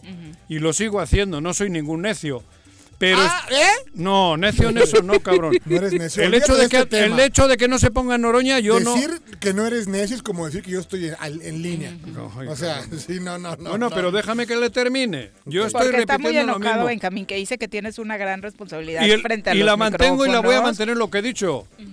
Lo, lo que he dicho, hay gente que no tiene dinero, aunque tú sí lo tengas. Ahora ya eres Fifi. No, ¿quién yo? No, Benjamín, ¿no? No, pero Fifi no hace falta ser para tener dinero para un cubrebocas. La, la mitad de la población lo tiene, pero la otra mitad está jodida.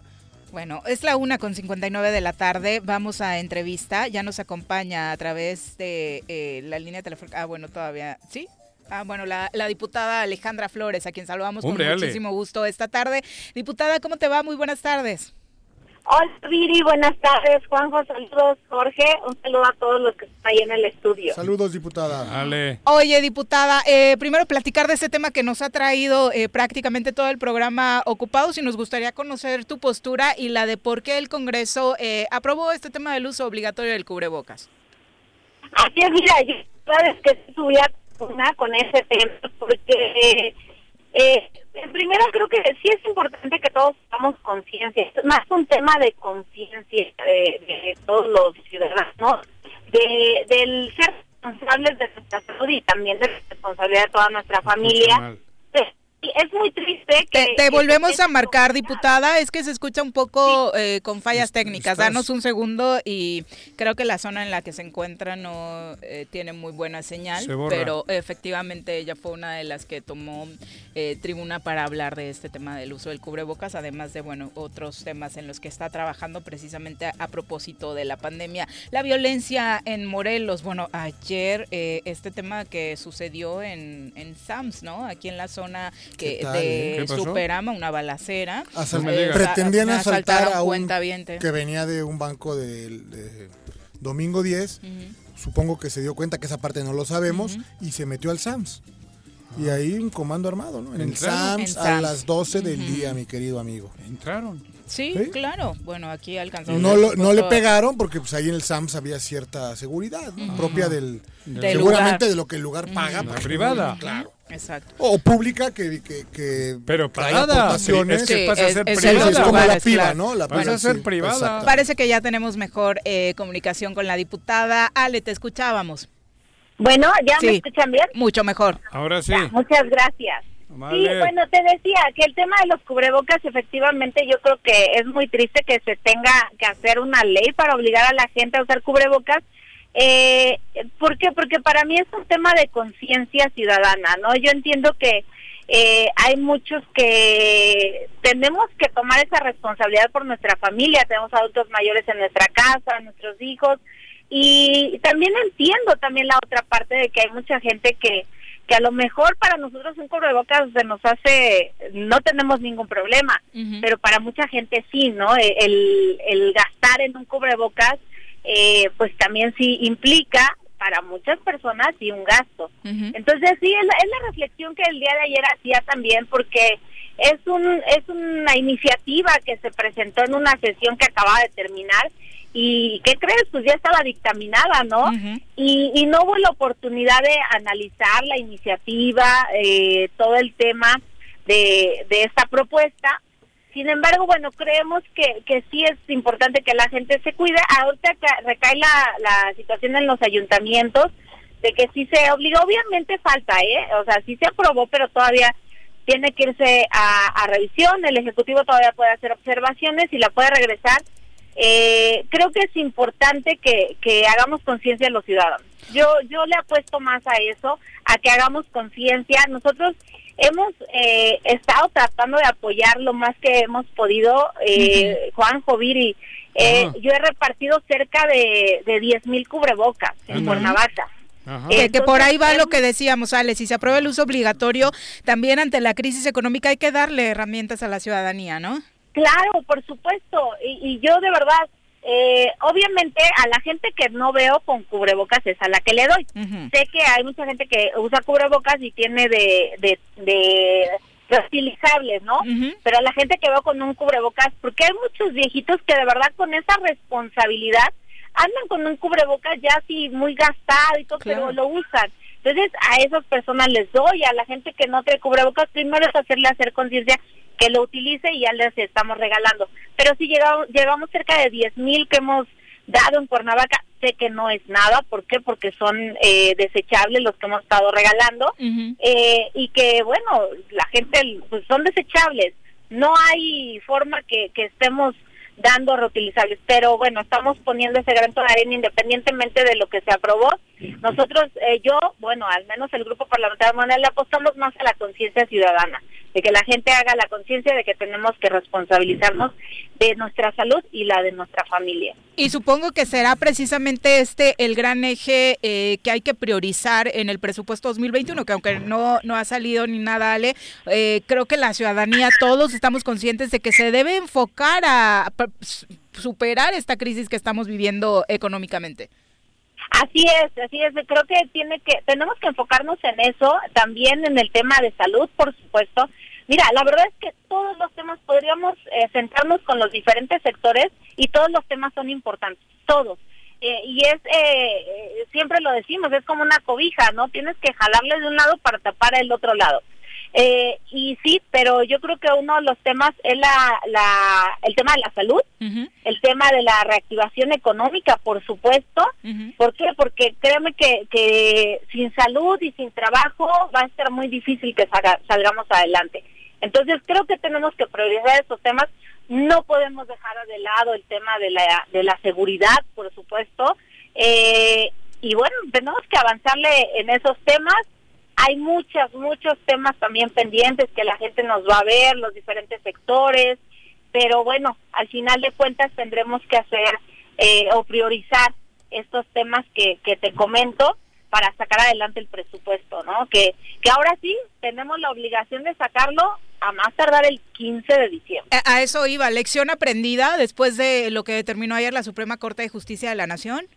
Espero que sí lo hayan entendido, quienes se encargan de, convocar y de mandarnos a receso y por más gritos y sombrerazos que vemos muchos de cuándo vamos a asesinar, cuándo vamos a asesinar, pues ah, de repente hay oídos sordos, ¿no?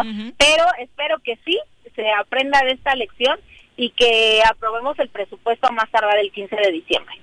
Oye, el tema de la violencia en contra de las mujeres, acabamos de tener esta semana un día emblemático en este sentido y has eh, presentado una iniciativa de reforma a las leyes orgánicas municipales precisamente para que cada ayuntamiento trabaje a través de una unidad especializada de género. Eh, la propuesta exactamente eh, de qué iría. Ya hay una instancia de la mujer en cada municipio, la unidad especializada, ¿qué trabajo haría? Mira, la unidad, eh, la instancia de la mujer trabaja en dar eh, atención a las mujeres, en prevención de, violencia, eh, todos estos temas de atención más que nada. Las unidades especializadas de género que acabamos de aprobar una en el Congreso del Estado, hay, hay también en el Congreso de la Unión, para que todas las acciones de, la, de los ayuntamientos, políticas públicas que se generen, sean analizadas en esta instancia y que todos salgan con el tema de, de, priorizar el tema de género. ¿Por qué? Porque de repente hacemos eh, o hacen los ayuntamientos acciones que no, no analizamos en la cuestión eh, de género. Entonces, por eso es que todas las políticas públicas pasen por esas instancias, cada una de las acciones que haga el ayuntamiento, pasen por estas instancias para que se le se aterricen ya dando prioridad a la situación de género. Sin duda, y esta iniciativa obviamente se complementa con muchas otras acciones que has estado llevando a cabo precisamente para trabajar en este asunto que tanto lacera a la sociedad morelense, ¿no?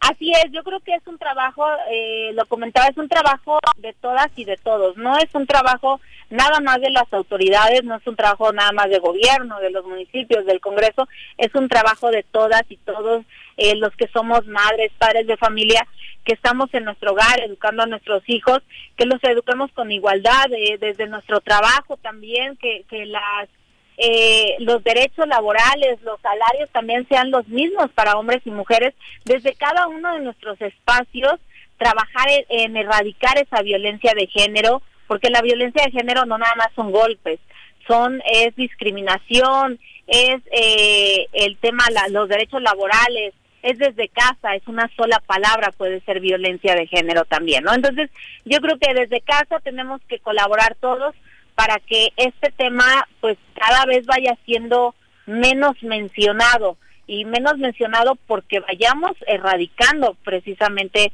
eh, la violencia eh, de género en todos en todos los sectores, pero principalmente desde nuestra casa. Y por ahí también está pendiente en el Congreso el asunto del diputado Zapotitla Ale y de pronto les han estado aventando la bolita a quienes no han llegado eh, a las sesiones para que esto precisamente se determine, dicho por el diputado Pepe Casas.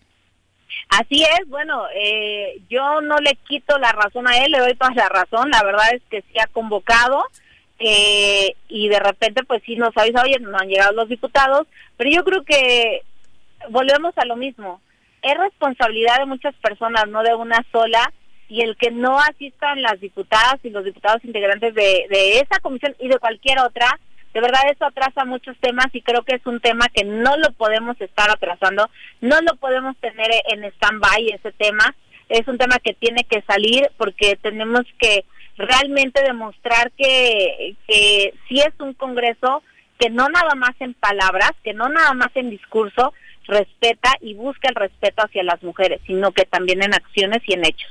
Oye, en el tema de particularmente del presupuesto, una de las cosas que preocuparía es que ya siendo 2021 un, un año electoral termine por contaminarse por, bueno, las eh, intenciones que cada una de las eh, comisiones eh, tenga. Yo creo que no va a ser un tema que, que tenga que contaminarse, tenemos que cuidar muy bien ese aspecto de que le metamos un presupuesto social, un presupuesto que realmente ayude, como lo platicábamos hace rato, que realmente ayude a sacar adelante el estado de Morelos y el tema que yo veo prioritario es seguridad, salud, por supuesto, y reactivación económica.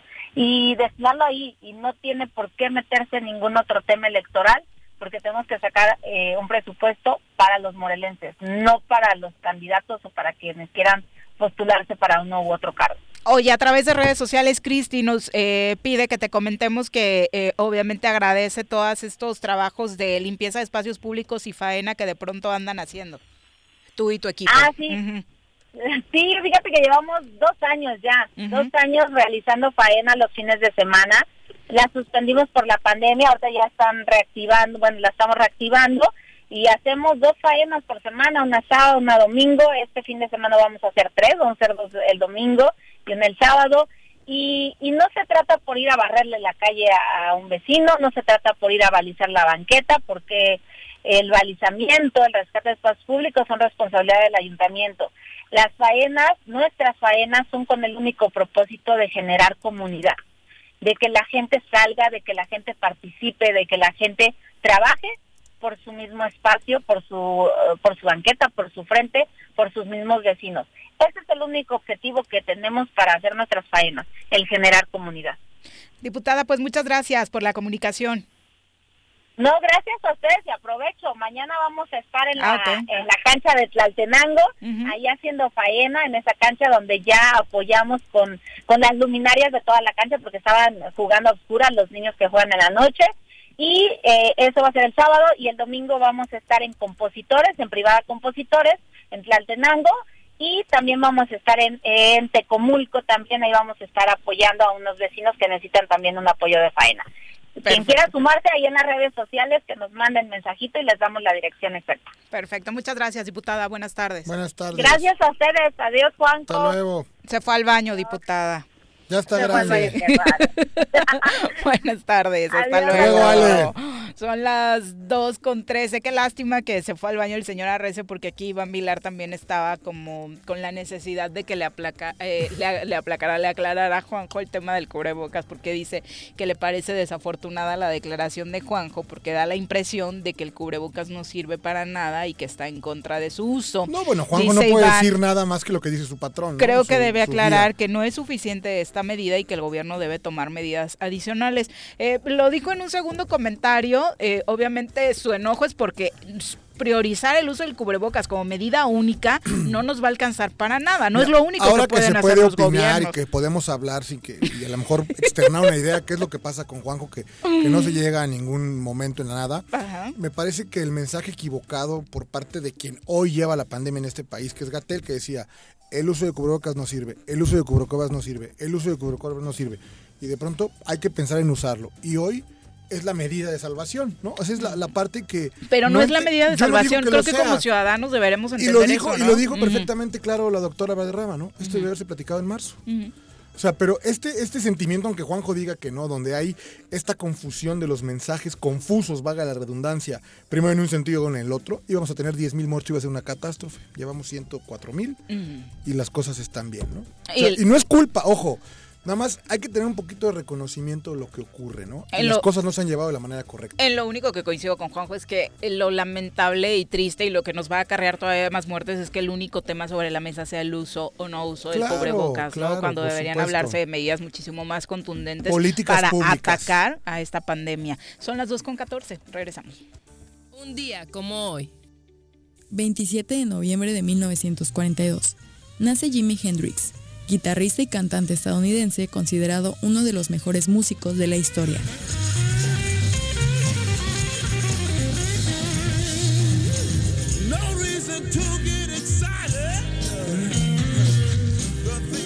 ¿Va a ser o no se va a hacer la carnita asada. No, no se va a hacer ninguna carnita asada. Mejor quédate en casa y escucha. Tu servicio de agua potable en Emiliano Zapata. Aprovecha. Paga en noviembre 10 meses y recibe 12 en tu pago anticipado 2021. Hazlo en caja o en línea ingresando a cicapezapata.gov.mx diagonal pago en línea diagonal. Recuerda que si cumples tenemos más y mejores servicios. Emiliano Zapata, un gobierno certificado por la gente. Administración 2019-2021. Si quieres consentir a tu mascota, el mejor lugar para hacerlo es Clínica Veterinaria Mundo Mascota. Contamos con consultas, medicamentos, accesorios, alimento y servicio de pensión. Además, tenemos servicio a domicilio. Ubícanos en Avenida 10 de Abril, número 1210, Colonia Granjas, o llámanos al teléfono 169-2128. Clínica Veterinaria Mundo Mascota. En Morelos las y los diputados trabajan por leyes con justicia social y de beneficio para todos. A partir de este año, las actas de nacimiento no pierden vigencia, así que ya no tendrás que gastar más para realizar tus trámites. Con acciones como esta, Morelos avanza. 54 legislatura. Congreso del Estado de Morelos. Cafetería, tienda y restaurante Punto Sano. Contamos con comida vegana y vegetariana, porque nos preocupamos por tu salud. Ven y conoce nuestros productos orgánicos y suplementos alimenticios, al interior de Plaza Andrómeda, local 19, en calle Pericón, Lomas de la Selva. Contáctanos al 372-3514 o búscanos en Facebook como Punto Sano Cuernavaca. Noviembre, visita el programa de redondeo en tiendas OXO del estado de Morelos. Y con tus aportaciones contribuirás a mejorar el equipamiento de los comedores comunitarios que opera el sistema DIF-UTEPEC. Más información del programa en el número 777-244-6331. Ayuntamiento de Jutepec. Gobierno con rostro humano. Tengo miedo, tengo miedo, tengo miedo, tengo miedo, tengo miedo, tengo miedo, señor, tengo miedo. No te asustes. Quédate en casa y escucha.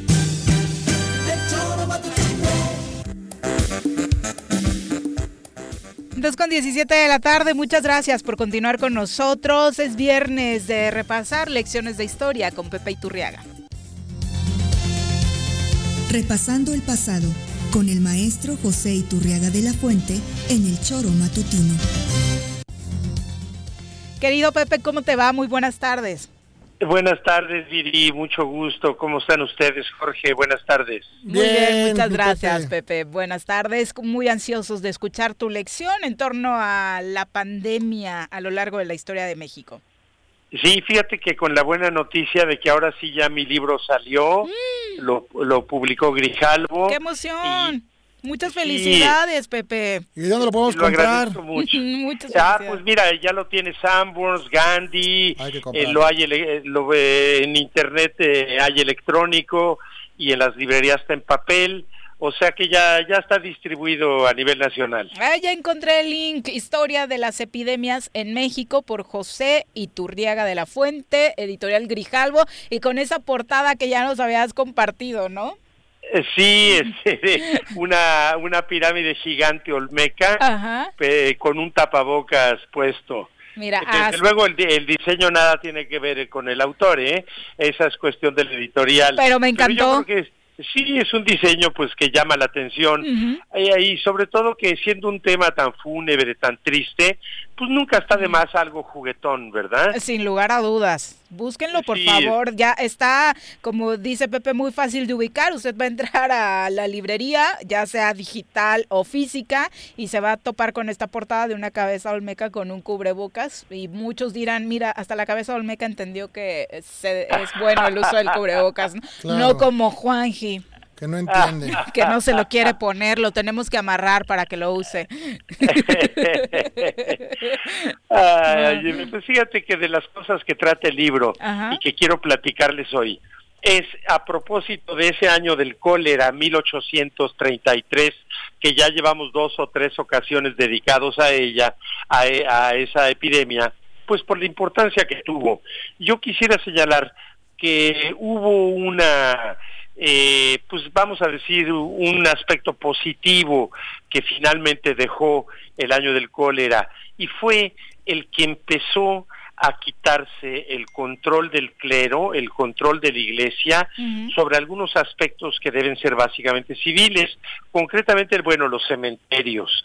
Como se llenaron los cementerios que normalmente estaban en el atrio de la iglesia, eh, pues entonces empezaron a construirse ya por la autoridad civil cementerios fuera de las iglesias y por lo tanto fuera de ese control religioso. Igualmente, eh, hospitales, que muchos de ellos eran eh, controlados por órdenes religiosas, bueno, pues al ser la epidemia un asunto sanitario que involucraba a los gobiernos, pues también eh, estos tuvieron que empezar a tener injerencia dentro de esa materia hospitalaria que antes pues el clero no, no lo permitía.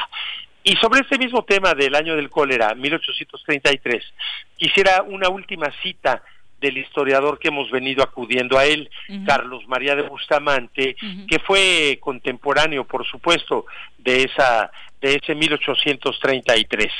Y esta pequeña cita que voy a leerles, tres renglones, se refiere a cómo muchos gobiernos estatales que aprovecharon la epidemia o quisieron aprovecharla porque eh, bueno, pues para echar agua a su molino, ¿no?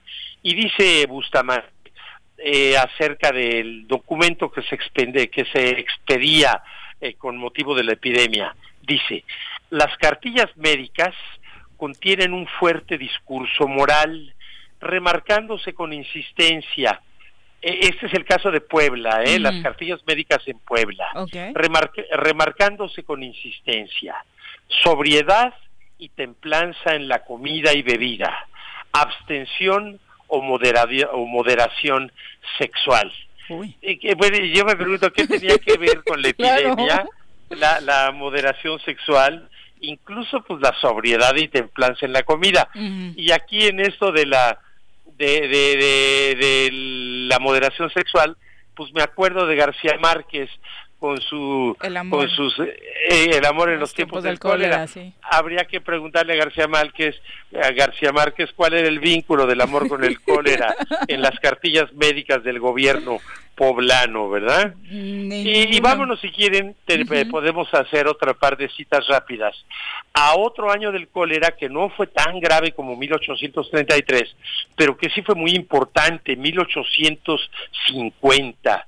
Y en este caso acudamos a uno de los grandes liberales, novelista, poeta, historiador, eh, servidor público, que fue Francisco Sarco.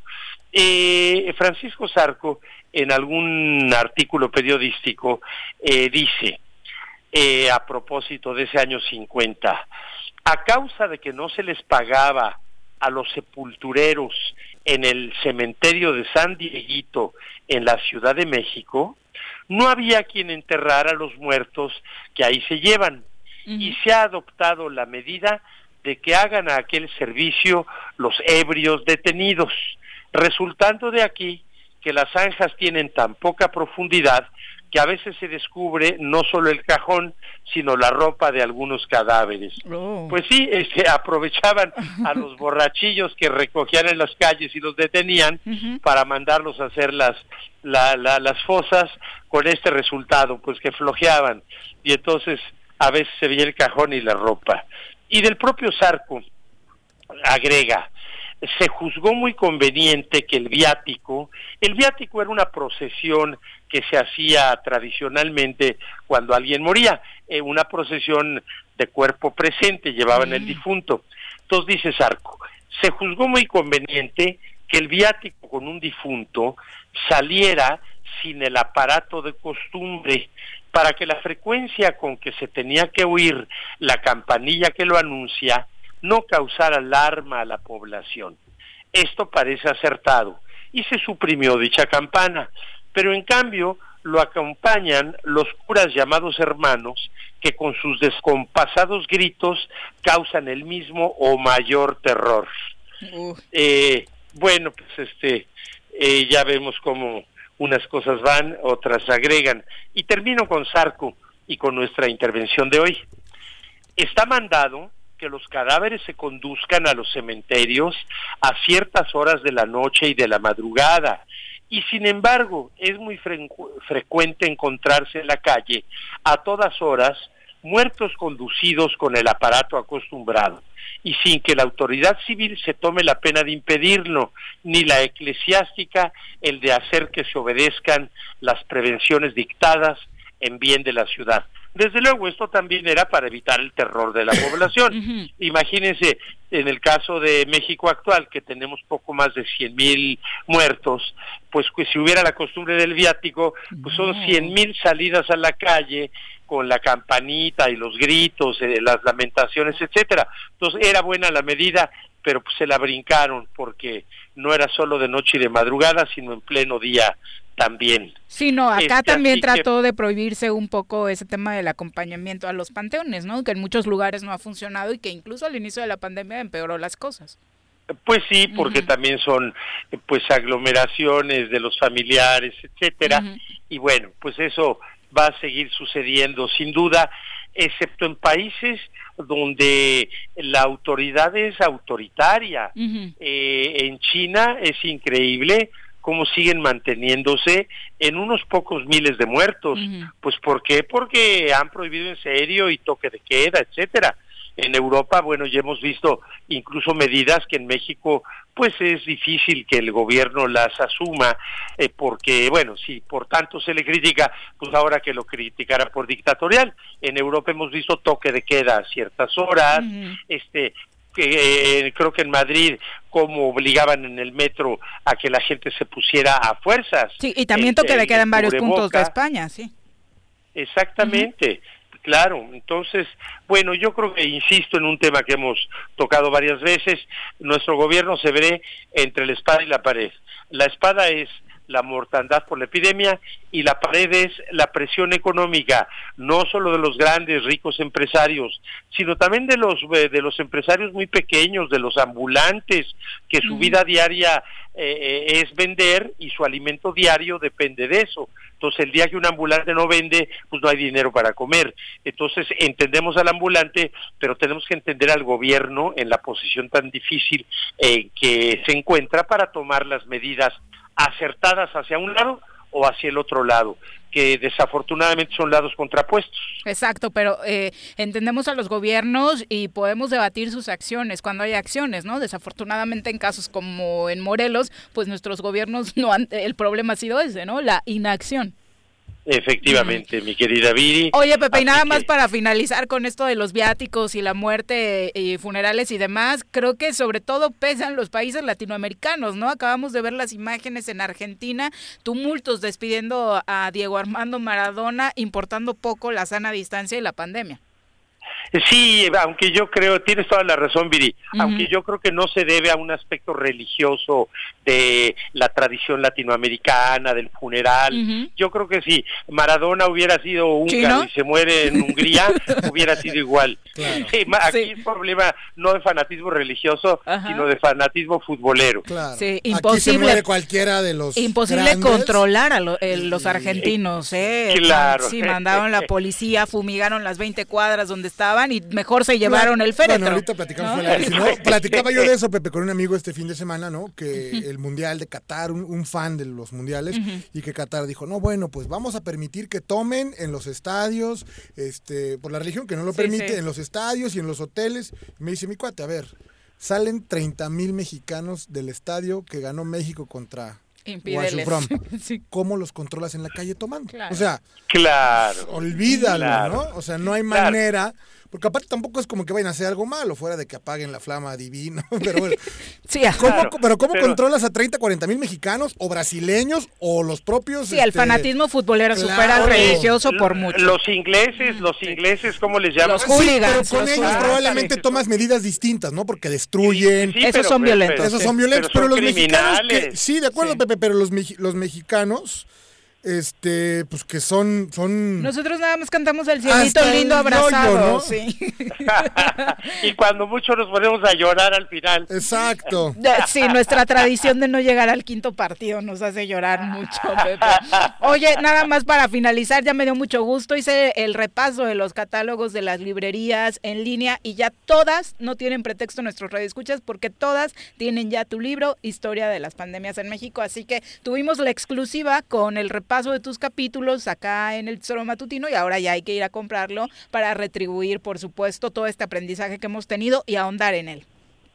Gracias, Viri. Pues con mucho gusto. Efectivamente, llevamos unos tres o cuatro meses con las primicias y ahora, bueno, pues ya estamos a algunas pocas sesiones de concluir el libro. Este, así que, bueno, no se va a comparar eh, quien lo lea completo con lo que aquí hemos apuntado, pero te agradezco muchísimo tu apoyo y Jorge, qué padre saludarte hoy. Buenas Gracias, tardes, Pepe. Pepe. y muchas felicidades de nuevo por la publicación. Muy buenas tardes. Gracias, buenas tardes.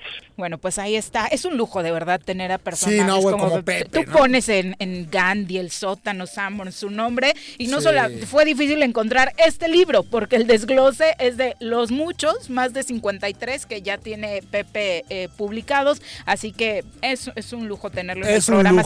siempre nos congratulamos por y supuesto más de sin contar- Juanjo hablando. Y sin O sea, interrupciones, ese- ese es- ¿verdad? Sí, eso también es eh, Aprendiendo, aprendiendo. Muy favorable. Eh, saludos a quienes nos continúan escribiendo. Tomás Morales dice, felicidades por su programa. Jorge, dime en qué farmacia encontraste ese ofertón de tus cubrebocas. En Ahorita que no Guadalajara, está Juanqui, puedes en- Para que no me digan, no, este, Sí. digo, a ver, son de estos semidesechables, ¿eh? Este, que, pero la Le es pareció que- interesante. eh, No, tu- te venden un paquete de 10, vale 60 pesos y están muy bien hechos, con una buena liga. Traen, te repito, el alambre arriba, que es el que te permite, y otro de triple capa. En cualquier farmacia de Guadalajara, ahí los puedes encontrar. Pete Sanz a través de YouTube dice la indefinición de las ventajas del uso del cubrebocas también ha venido por parte de la comunidad científica. Existe mucha incertidumbre sobre los resultados de los estudios que hacen los científicos que se contradicen. Por un lado algunos que sí ayuda a disminuir el contagio, por otro eh, estudios que dicen que no sirve para mucho. Al día de hoy no hay un acuerdo generalizado sobre los beneficios del cubreboca y tienes razón, eso también ha hecho que las posturas no sean tajantes. De acuerdo, ¿no? pero lo que es un hecho es que no estorba. O sea, no está de más. Por ¿Me supuesto. explico? O sea, y por respeto, como decía Juanjo, que fue la palomita que le puse, ¿no? Por respeto a quienes están a mi alrededor, por supuesto que lo uso. Ay, Pero bueno, ya es fin de semana, vamos a las recomendaciones de cine. Nos acompaña a través de la línea telefónica Luis Eduardo Flores, a quien saludamos con muchísimo gusto. Luis Eduardo, ¿cómo te va? Muy buenas tardes. ¿Qué tal? Buenas tardes.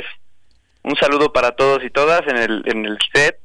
Gracias por la invitación. Al contrario, eh, muy interesados en saber de qué nos hablas hoy respecto al cine, qué recomendaciones nos tienes y qué películas vamos a analizar. Pues bueno, la recomendación de, del día de hoy es un documental original de la plataforma Netflix que tiene por nombre El dilema de las redes sociales. Un documental muy fuerte que nos pone a reflexionar sobre la gran cantidad de problemas que se están suscitando desde el- o que se han suscitado desde la llegada de estas tecnologías a nuestras vidas. Ok, el, el titular es fuerte, el dilema de las redes sociales. Cuando hablamos de dilema es que sí nos va a presentar, sí lo hace el documental, puntos positivos y negativos de ellas.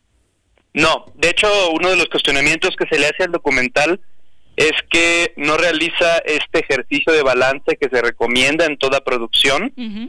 Eh, de cierta manera da por hecho que los beneficios los conocemos, por ahí hay un par de menciones, pero se centra de lleno y con fuerza en los problemas en concreto. Algo que cabe destacar es que los entrevistados del documental son ex trabajadores de empresas importantes como Facebook, Google y otras muchas que conocemos. Oye, entonces habla eh, en el punto central de manipulación, ¿es así como lo venden o nos revela algunos secretos de qué es lo que hacen estas redes con nosotros? Sí, sí ahonda en la forma en la que estas redes nos tienen enganchados, en las que estas redes favorecen, por ejemplo, la polarización, porque eso se traduce en un mayor tiempo en pantalla, un mayor tiempo navegando en las mismas, y pues esto está siendo monetizado a no sabemos qué empresas y personas, y por supuesto que también está el factor político, que bueno, en proceso, en un proceso como el que estamos viviendo en México, pues es más que más que notorio. Oye, hay algunas personas, eh, Luis Eduardo, a las que les cuesta, solo ven la palabra documental y dicen, Nel, me lo salto, seguro aburrido, flojera. Pero no, seguro muy- lento. son muy- muy- Eh, ¿Este qué fórmula trae? amables. Pues mira, este es un documental muy...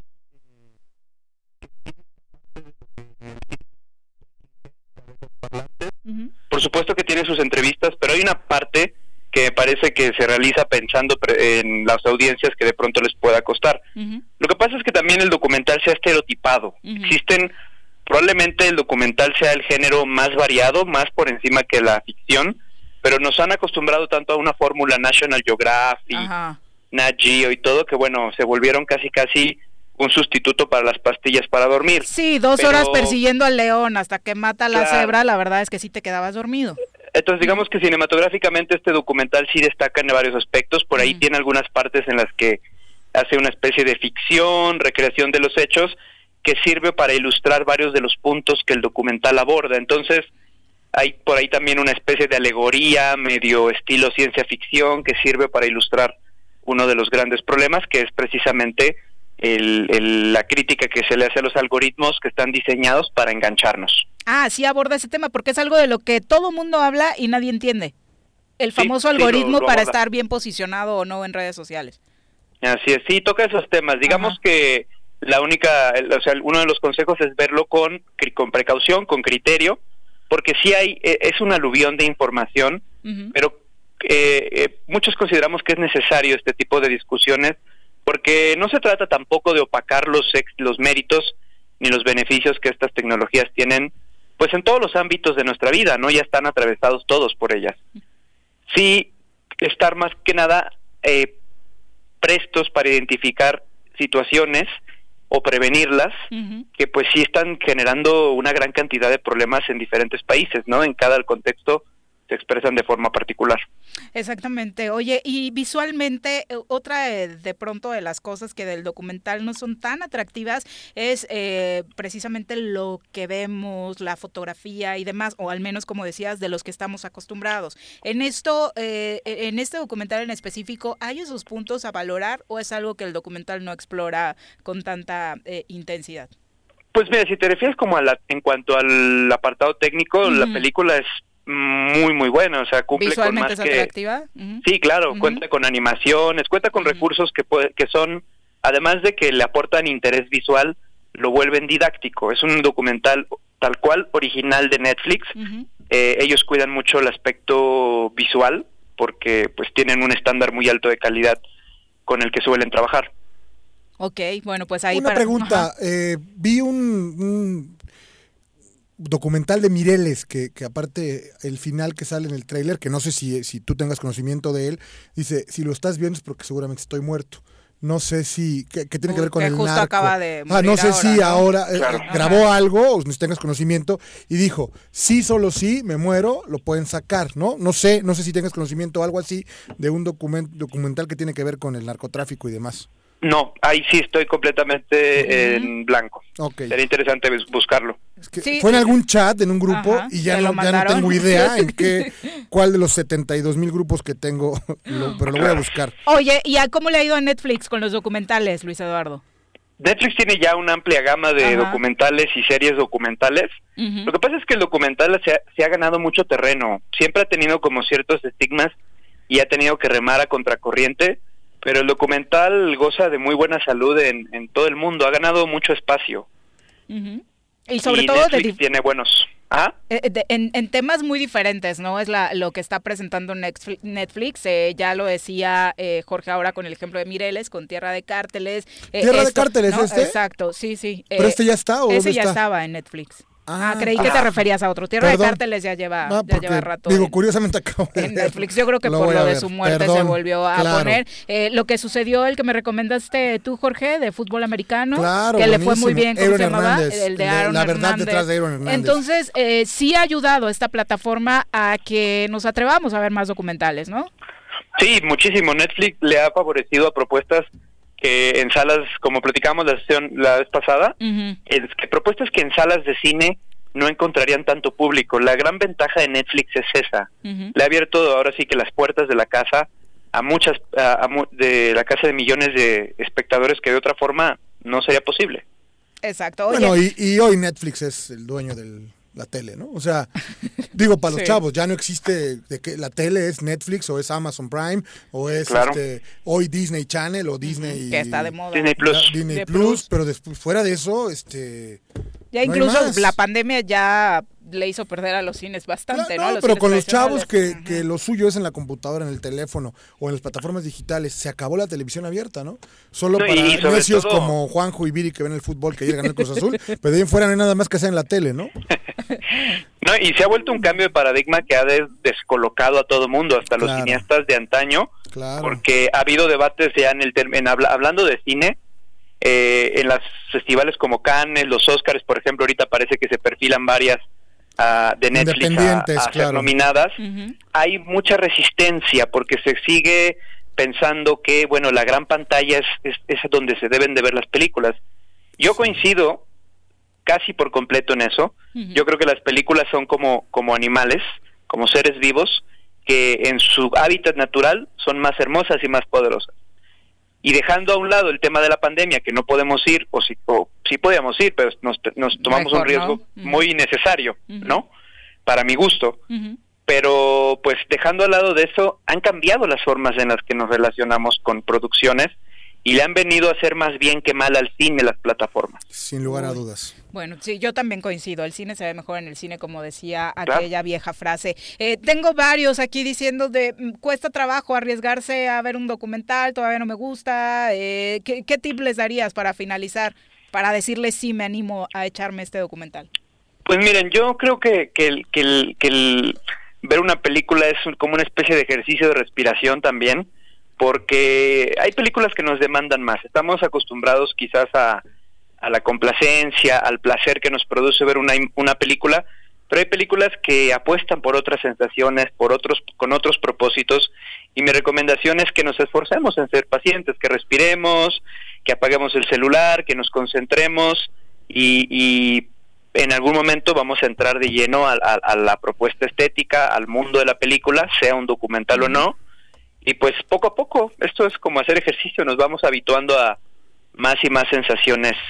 Lo que pasa es que diferentes. ahora con Exacto. Under TV, que es una de estas televisiones que sustituyó al Roku, por 400 pesos tienes todo lo que quieras a tu alcance. ¿eh? Películas, Claro. series y un poco las novelas, las comedias de las que estamos acostumbrados nosotros, la de las 7, las 8 y las 9, pues son Ya las series, ¿no? y- Son las sí, series, o sí, sea, sí. porque hay cualquier cantidad de diversidad de temas que, que no sustituyeron alcanza la eso. Y Ya. dentro de toda esa plataforma, pues como dice Luis Eduardo, hay que darle espacio a probar cosas diferentes y no desperdiciar Claro. contenidos interesantes. Luis Eduardo, pues muchas gracias por la recomendación. Vamos a verla este fin de semana. Claro que sí, gracias a ustedes por la invitación y que estén muy bien. Muchas gracias, buenas tardes. Eh, son las 2.42. Ah, bueno, recuerden que también tiene, eh, por ahí Luis Eduardo se nos olvidó preguntarle, ciclos de, de cine, cineclub y demás a través de su página Aprecinema, donde pueden seguirlo en Facebook para estar enterados de todas las presentaciones y demás. Y siempre viene bien, ¿no? Eh, intercambiar, hablar de cine es uno de los puntos más ricos con las personas. Y Por supuesto. ah, ya para cerrar lo de los documentales, ¿sí te- ¿qué porcentaje de documentales te avientas? ¿Tú sí le entras No, a o mí me encantan. ¿Sí? Me encantan, me encantan. Porque aparte es una historia rápida que se termina, tiene principio y final.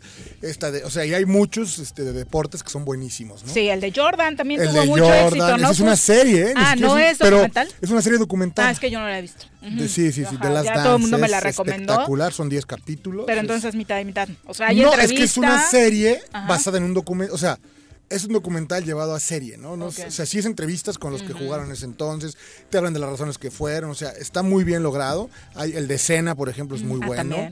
Este, hay otro de las eh, de Golf Shot, que es de, de chavitos que juegan golf, cómo los documentan desde chiquitos. y de futbolistas también hay, ya hay un montón que son los que más he visto, ¿no? Sí. Como el de Con el Antoine tres- Griezmann, como con que el es 3-1 uno de mis Azul, favoritos, por Con ejemplo. Deberían hacer contenta, documental. ¿verdad? El de Maradona también está El en de Netflix, Maradona, no lo he visto. El de Maradona aquí en su etapa con Dorados de Sinaloa. Ah, ya lo vi, es muy sí, bueno, es muy El bueno. que está, ahora que estamos hablando de deportes, vamos con uno que sabe mucho de estos temas, que es nada más y nada menos que nuestro, eh, bueno, vamos por supuesto así con el doctor Chinchilla, que sabe mucho de deporte, por supuesto, Jorge Liva. Doctor, ¿cómo le va? Muy buenas tardes. Bien, bien, ¿y ustedes qué tal? ¿Cómo, ¿Cómo la están pasando el día de hoy? Muy bien, doctor, muchas gracias. Qué gusto eh, saludarlo y tenerlo eh, ya con nosotros en el Choro Matutino para aprender de toda su sabiduría en cuanto a medicina deportiva, doctor. Ay, te agradezco mucho el comentario.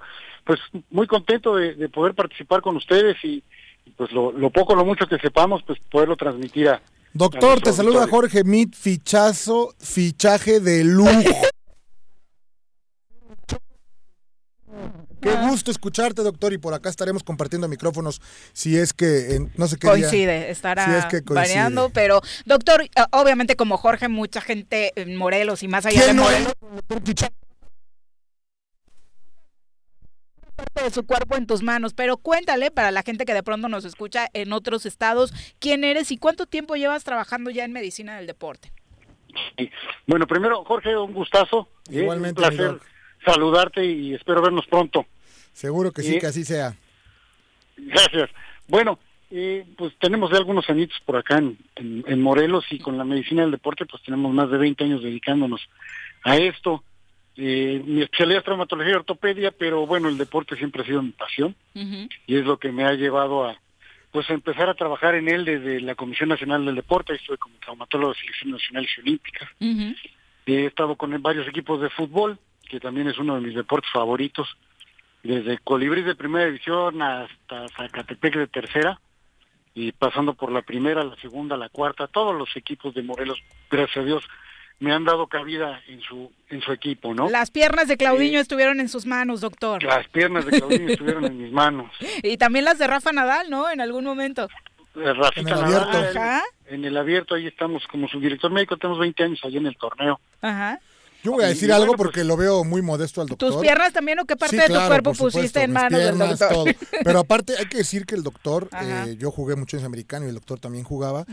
Y había un tema que en el americano pues hay mucha gente que hay de, hay de todo, ¿no? Quien tiene, Ujú. quien no tiene. Y el doctor Chinchilla siempre atendió a todo mundo sin cobrar un solo centavo, ¿no? ¿Ah, Eso sí? es, sí, claro, claro. En lo que tenía que ver en el americano, hacía el favor ahí varios coaches de mandarte con él y te referenciabas que venías del americano y el señor no te cobraba nada. Bueno, En apoyo al deporte, en ¿no? apoyo al deporte y a quien no tenía, sí, ¿eh? claro, o sea, por hay que decirlo. Con conciencia y eso, social. Y eso es algo, doctor, que siempre te voy a reconocer muchísimo, ¿no? Ah, Muchas gracias, Jorge. Bueno, pues ahora de hecho estamos, hay un equipo que se llama Artilleros de Cuautla, ¿Ya ves? y, y, bueno, hay muchos que, que serán bienvenidos como padrinos, yo estoy como padrino de la parte médica, y pues bueno, a todos los jugadores de Artilleros y, y a muchos jugadores también del Estado, de diferentes equipos, pues estamos para para ayudarlos en lo que en todo lo que podamos. Doctor, cuéntanos, ¿de qué nos vas a, a platicar hoy para que aprendamos más a, a cómo cuidarnos y a, por supuesto, mejorar eh, nuestras lesiones, si es que alguien de los que nos escucha las tiene? Fíjate que hay un, un tema muy interesante y muy importante ahorita que estamos con la situación de la pandemia. Eh, mucha gente está haciendo ejercicio en casa, Ajá.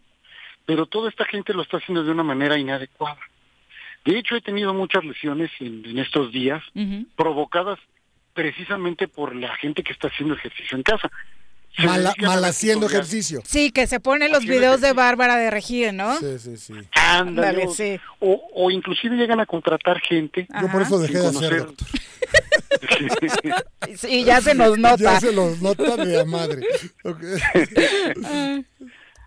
Entonces, este, o contratan personas, Ajá. eh, gente que, que no tiene la capacidad y que bueno han aprovechado para hacer negocio de esto.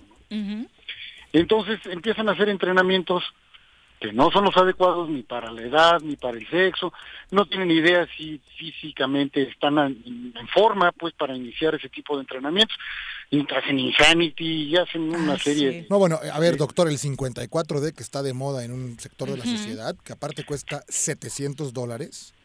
O sea, eh, eh, lo hace, y nada más porque Y es no una lo puede hacer cualquiera. Pues ¿no? no, no hay ninguna, no hay ningún filtro más que pagar. Sí, pero Así no, es. pero, no, quiere todos los Claro, están es preparados para hacer dices, ese ¿no, ejercicio, doctor? ¿no? Claro, ahora imagínate, aparte de que no hay una preparación de- del organismo como tal, pues no sabes en qué condiciones te encuentras, no te puede dar un infarto a medio trabajo Claro. o X situación te puede pasar grave. Si ¿Cómo pones en la bolsa a un hombre como yo con sobrepeso a un hombre normal? Punto, ¿no? O sea, así de sencillo. claro. No, no hay, no hay punto de comparación. Pero ese es el caso. Están tomando Claro. esas clases gente como tú de cierta edad, pero con unos no, kilitos de más, muero. o Entonces, gente como Juanji de la tercera edad, que su corazón ya no da. Bueno, ahí sí, este... Es la verdad, esa, doctor. Esa, esa me la salto, Viri. Pero, pero sí, Pero este, ¿qué, qué, qué podemos hacer ante esta situación, doctor? Bueno, antes que nada, tenemos que ser conscientes de cómo nos encontramos físicamente. Ese es el primer punto, ¿no? Eh, el saber y conocer nuestras debilidades y la situación en, en la que nos encontramos si es que somos enfermos de, al- de- de algún padecimiento crónico degenerativo. Eso es bien importante. La segunda, hay que identificar al personaje con el que vamos a trabajar. Claro. Si es que trabajamos contratando a alguien. Sí, eh, o buscar la guía de alguna persona que nos pueda asesorar, que tengamos conocimiento de que sabe del deporte y ahí apoyarnos. Ahora, si hay oportunidad de ver a un médico antes de iniciar toda esta situación, que sí se puede hacer, digo, con, con todos los cuidados, de hecho vamos a tener que vivir así que la pandemia, vamos a tener que, esto no sé cuánto tiempo, pero si nos cuidamos yo creo que podemos seguir trabajando normalmente visitar a un médico para que nos haga los, los estudios más comunes y más simples, ¿no? Que es una biometría hemática, una química sanguínea, una teletórax y un electrocardiograma. Y con eso saber cómo nos encontramos. Ah, y eso nos puede dar el parámetro de qué ejercicios sí y cuáles no. Claro. Exactamente. Eso, eso sería padrísimo que lo pudiera hacer pues, la mayoría de las personas que si tienen la capacidad de, bueno, de, de- de pagar esta situación, pues yo creo que un Que poquito también, de hagan, que también dinerito hagan lo preventivo, ¿no? Exacto, de eso se trata. Porque sí, se ha vuelto una, una situación tan terrible el, el tener que estar encerrado que, que de alguna manera hay que sacar toda esta ansiedad y toda esta adrenalina que tenemos y es haciendo deporte, pero hay que hacerlo de una forma adecuada. Exacto, que se entienda el mensaje. Por supuesto, estamos a favor de hacer deporte y de que contraten las clases que quieran y se la pasen en casita después del home office eh, activándose físicamente. Eso, por supuesto, se aplaude, pero hay que hacerlo con precaución. Y no es nada, doctor, porque de pronto se ha viralizado de, ay, eh, todos satanizamos a Bárbara de Regil. El punto malo no es ella, por ejemplo, o personas como que la ella. siguen sin tener la- la sino que, puede exacto, ella no está, no es una instructora, ¿no? No tiene esa O formación. lo es, pero ¿de quién? O sea, Exacto. ¿Cómo vas a hacer tú, cómo lo vas a seguir si no te está viendo? No sabe ni qué onda, ¿no? no sabe qué tipo de complexión No, tienes. en un ¿no? brinquito te rompes la rodillita, ¿no? Imagínate las mías ahí Aunque sonrías con- ¡Ay, mucho! sonríe! Y no, con la rodilla. Con 125 kilos de rock. Doctor, ¿y estos exámenes dónde los podemos hacer? ¿Podemos eh, consultarlo a usted directamente para que nos indique cuáles son los que necesitamos? Sí, mira, con mucho gusto, y si no, ahorita los que comentamos, digo, son los básicos. No sé si que ustedes los repito. Sí, claro. Por favor. Sería una biometría hemática, que ahí vamos a ver cómo se encuentran nuestras células blancas y nuestras células rojas, para ver si estamos o no anémicos o si tenemos algún proceso infeccioso. Ok. Hacemos una química sanguínea para ver cómo están nuestros niveles de azúcar, nuestros niveles de ácido úrico, nuestros niveles de colesterol eh, y triglicéridos. Triglicéridos. Eh, vamos a hacer también una teleradiografía de tórax para ver cómo se encuentran nuestros pulmones y un electrocardiograma para ver cómo está nuestro corazón. Con eso, de hecho, esos son los estudios que deberíamos de utilizar siempre para realizar cualquier actividad física antes de iniciar una actividad física. Lo malo es que no tenemos esa cultura que, pues bueno, en Europa Pero- y en otros países la tienen. Sí, dime, Jorge. Yo sí creo, aparte hoy, doctor, que yo, bueno, yo en ese sentido, como soy una gente que gusta mucho de bajar y subir de peso, trato siempre de tener esos temas Sí, controlados. Y hoy eh, hay muchas alternativas a un costo de veras Bueno. accesible, ¿no? Digo, nunca es barato, pero la salud nunca lo ha sido y hay que verlo así. Y hoy tenemos alternativas que te permiten hacerlo por 400, 500 pesos, ¿eh? Hay laboratorios como este de... Que hacen sus paquetes, ¿no? Sí, sí, o sea, no, no debe ser el pretexto el dinero, ¿no, doctor? Es a lo que voy. Claro, claro, y más que nada porque estamos hablando de la salud, ¿no? Claro. Sí, siempre, si vamos al, al- a la gasolinera, le queremos poner de la más cara al auto, ¿no? Exacto, para que no se eche que a no se perder. eche a perder. Pero, pero si vamos a comprar jamón, pedimos del más barato el cuarto, ¿no? Doctor, Así pues son ahorros malentendidos. Exacto. Eh, pues nos encanta tenerlo en este espacio donde seguramente estaremos aprendiendo mucho de usted y estas recomendaciones son básicas para arrancar.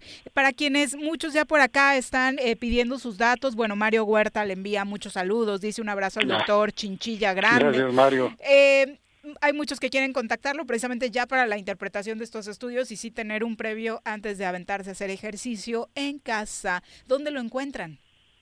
Mira, nuestro consultorio clínica de rehabilitación está en la calle de Río Sumacinta, 808, en la colonia. Y el número telefónico es triple siete 318-3928 y estamos todos los días, inclusive el sábado, trabajamos de 9 de la mañana a 2 de la tarde. Perfecto, doctor. Pues muchas gracias por acompañarnos y nos estamos saludando cada semana por acá. Un placer, un gusto, un abrazo Jorge, un abrazo Vi y a, y a mi amigo Juan José también.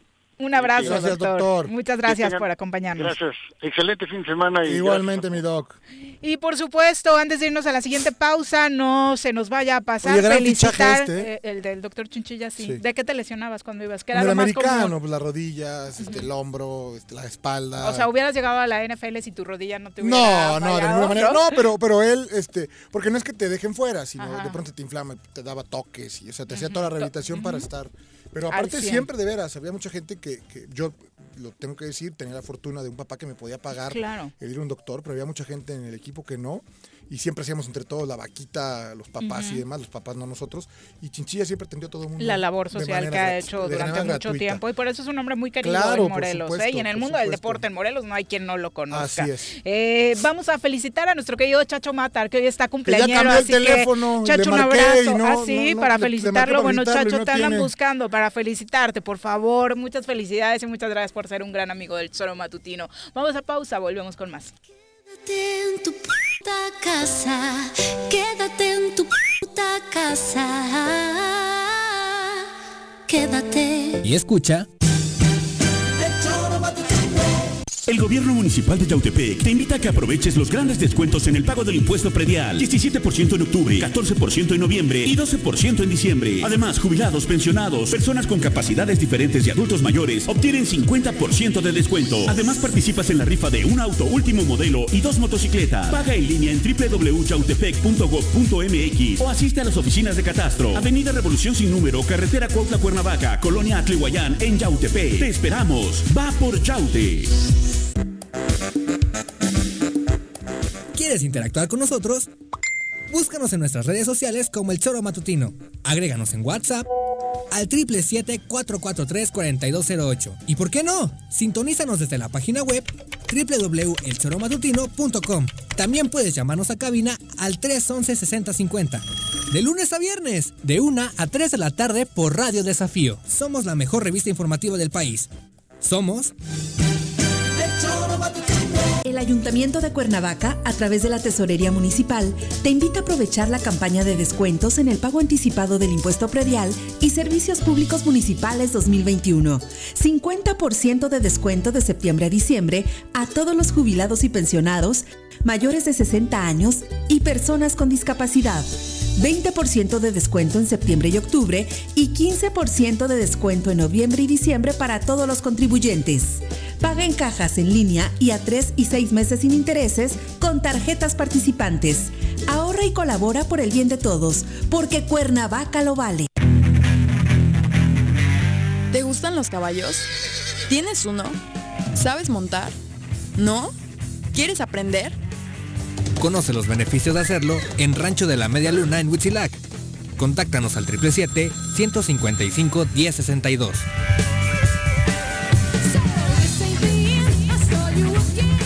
El gobierno de Jutepec agradece a los contribuyentes el pago de sus impuestos, ya que a través de esto se ha mantenido la prestación de los servicios públicos urbanos en 2020. Te invitamos a participar en la campaña de pago anticipado del impuesto predial 2021. En noviembre obtén 18% de descuento, 50% a jubilados, pensionados, madres solteras y personas de la tercera edad. Más información al número 777-404-3581, extensión 306. Ayuntamiento de Jitepec, gobierno con rostro humano.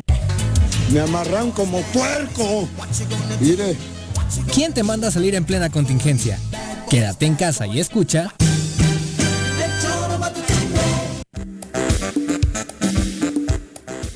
Muchas gracias por continuar con nosotros. Son las 2.58 de la tarde desde la Cineteca Nacional. Dice eh, por acá Luis Castillo, qué gusto que esté de regreso a la sección de cine. Saludos. En la Cineteca Nacional los documentales sí son muy aceptados por el público asistente. Me parece que también es eh, el tipo de público, ¿no? Yo creo que si hacemos una estadística también en el cine Morelos dirán eh, eh, eso mismo. Y hay que ir puliendo y sobre todo atrevernos a ver nuevos contenidos que siempre pues nos nutrirán. Vamos a seguir con el tema del deporte y ahora nos acompaña a través de la línea telefónica eh, un joven que ha destacado de manera inmejorable en el torneo sub-17 que se juega en nuestro país.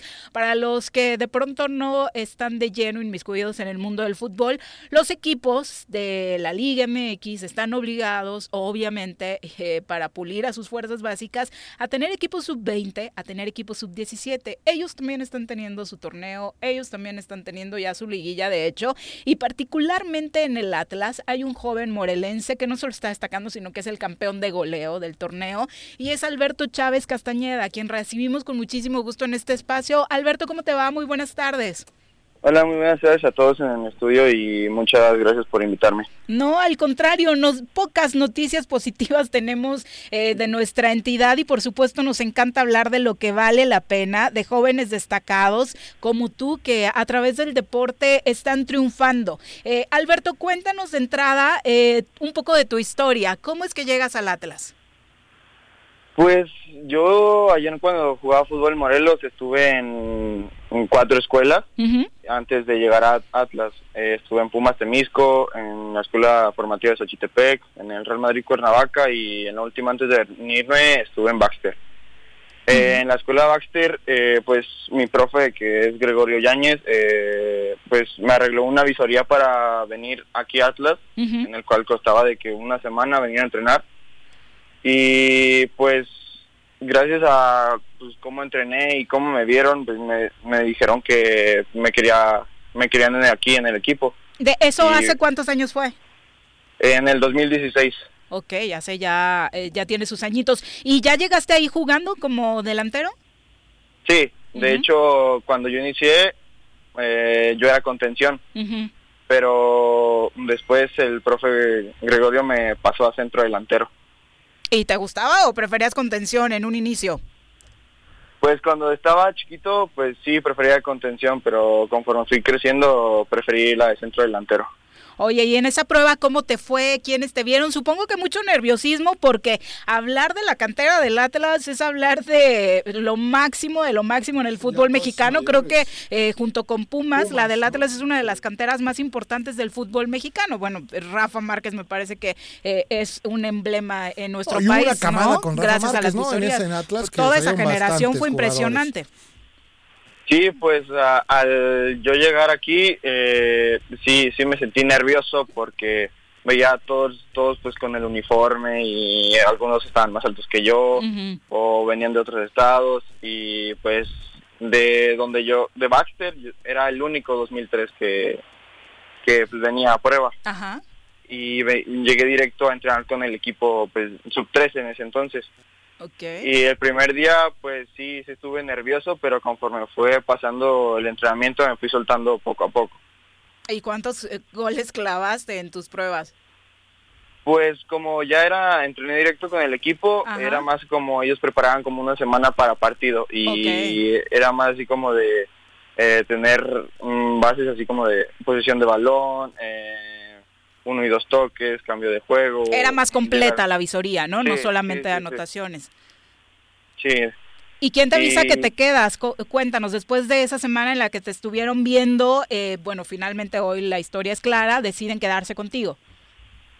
Pues eh, yo no sabía Ujú. mm, que me había quedado hasta que pues los profes de Atlas hablaron con mi profe de aquí. Y ya fue cuando mi profe, llegando al hotel en donde estábamos, me dijo que, que las- les había gustado cómo había jugado y que me querían en el equipo. Oye, qué maravillosa noticia y sobre todo porque, digo, eh, Alberto es de originario de Temisco y obviamente conocemos parte del esfuerzo familiar. Eh, una gran noticia para tu familia después de todo el trabajo que de familiar, económico y demás que se tiene que hacer para llegar a, a un equipo de primera división, ¿no?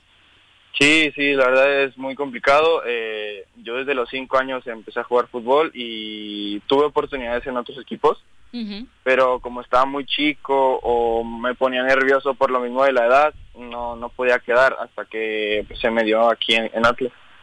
Oye, y cuéntanos, ¿cómo te ha ido en la cantera? ¿Cómo, cómo es que trabaja el Atlas? Eh, ¿Sigues estudiando? ¿De momento solo estás enfocado en el deporte? ¿Vives en una casa club? ¿Cómo es?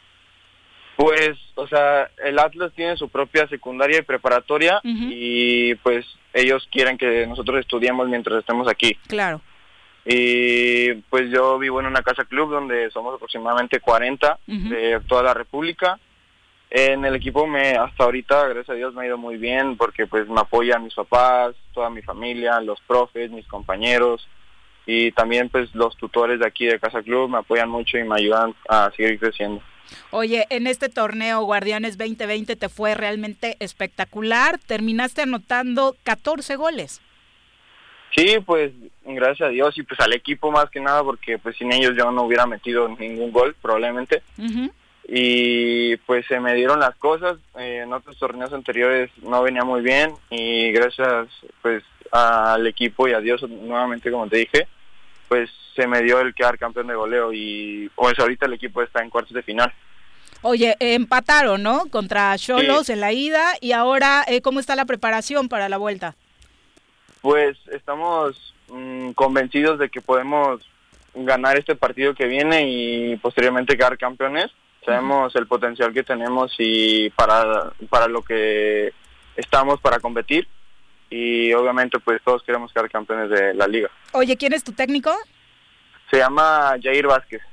Oye, y al final eh, supongo que tienen también de pronto encuentros eh, con el primer equipo en algunos entrenamientos y demás. ¿Tu motivación, cuál es eh, tu sueño, Alberto? Mi sueño, primero que nada, es debutar aquí en Atlas, quedar campeón y posteriormente irme a Europa y jugar en el Real Madrid. Bien. Eh, o sea, Europa, ¿eh? No por Real Madrid, no me importa. bien, bien. Que, el Hay que pensar en grande, claro. Sin duda. ¿Cuántos años tienes ahora mismo? 17. Eh, ya el próximo año cumplo los 18. Y digo, el pronóstico es que te vayas a la sub-20, ojalá que sea directo a, primera división. De hecho, justo en redes sociales estaba leyendo eso, ¿no? De precisamente por que las cosas no han cuajado últimamente con las contrataciones en el primer equipo, eh, la afición eh, está pidiendo que se le abra la puerta a la gente de la cantera.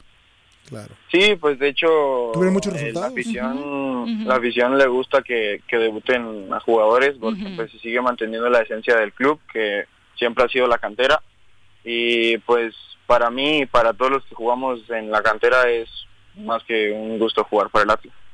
Pues muchas felicidades, Alberto, y de verdad qué orgullo que gente de Morelos destaque, el campeón de goleo de la Sub-17 en el Guardianes 2020, Morelense. Muchas felicidades y ojalá podamos hablar continuamente y todo el éxito del mundo en el partido de vuelta. Muchas gracias, igualmente. Muy buenas tardes. Bueno, pues ahí está.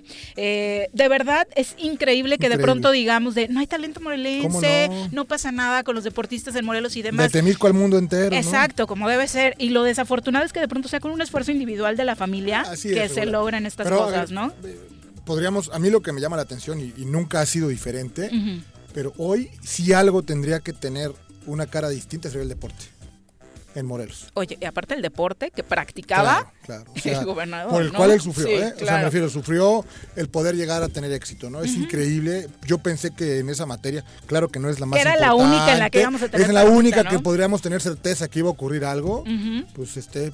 Eh, por los suelos, por los suelos, exactamente, sin ningún tipo de apoyo aparte. Vamos a cerrar este programa hablando de música, esperemos que de buena música, a ver qué propuesta nos trae hoy don Omar Cerrillo.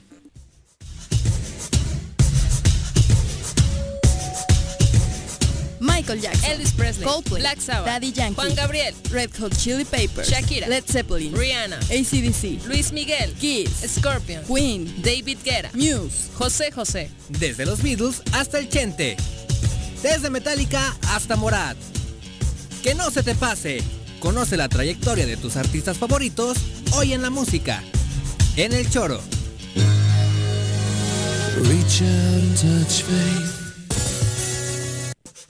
Omar, ¿cómo te va? Muy buenas tardes. ¿Qué tal, Viri? Muy buenas tardes. ¿Cómo están ustedes allá en cabina? Muy, bien. ya listos para el fin de semana, aunque dice Jorge que parece lunes. Parece lunes. Parece lunes, pero ¿por qué, estimado No, Jorge? pues ya, ya estamos en la época del año donde estamos a nada del Guadalupe Reyes y ya, ¿no? O sea, ya domingo o lunes es lo mismo.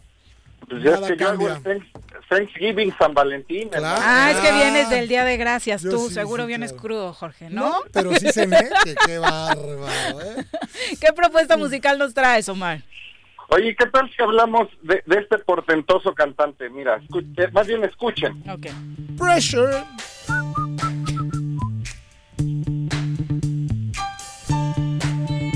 Mm, darare.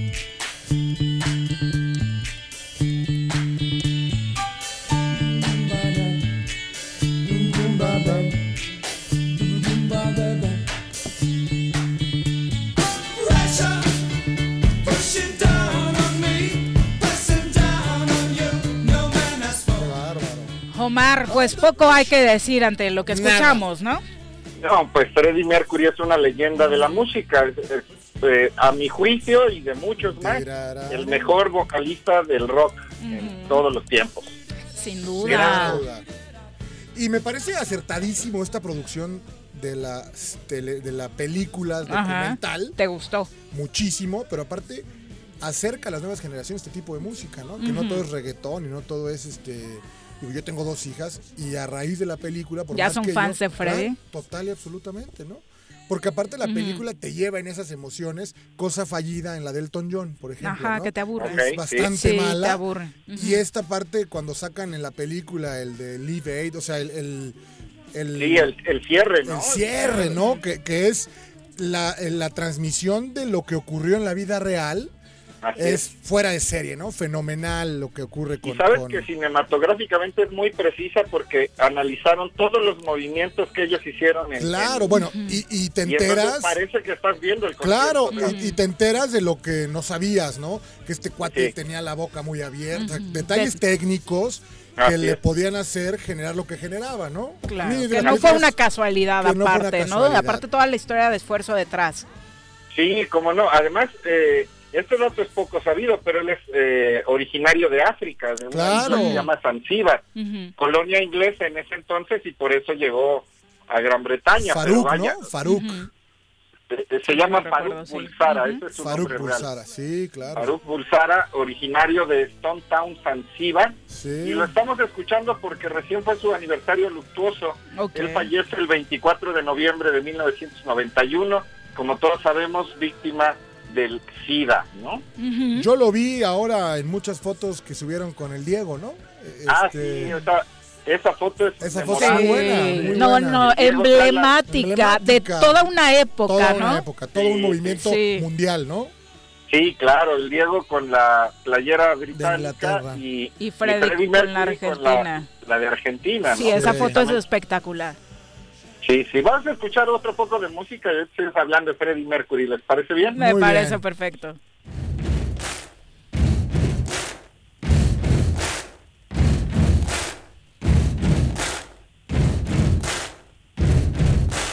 Buddy, you're a boy, make a big noise playing in the street. Gonna be a big man someday. You got mud on your face, you big disgrace.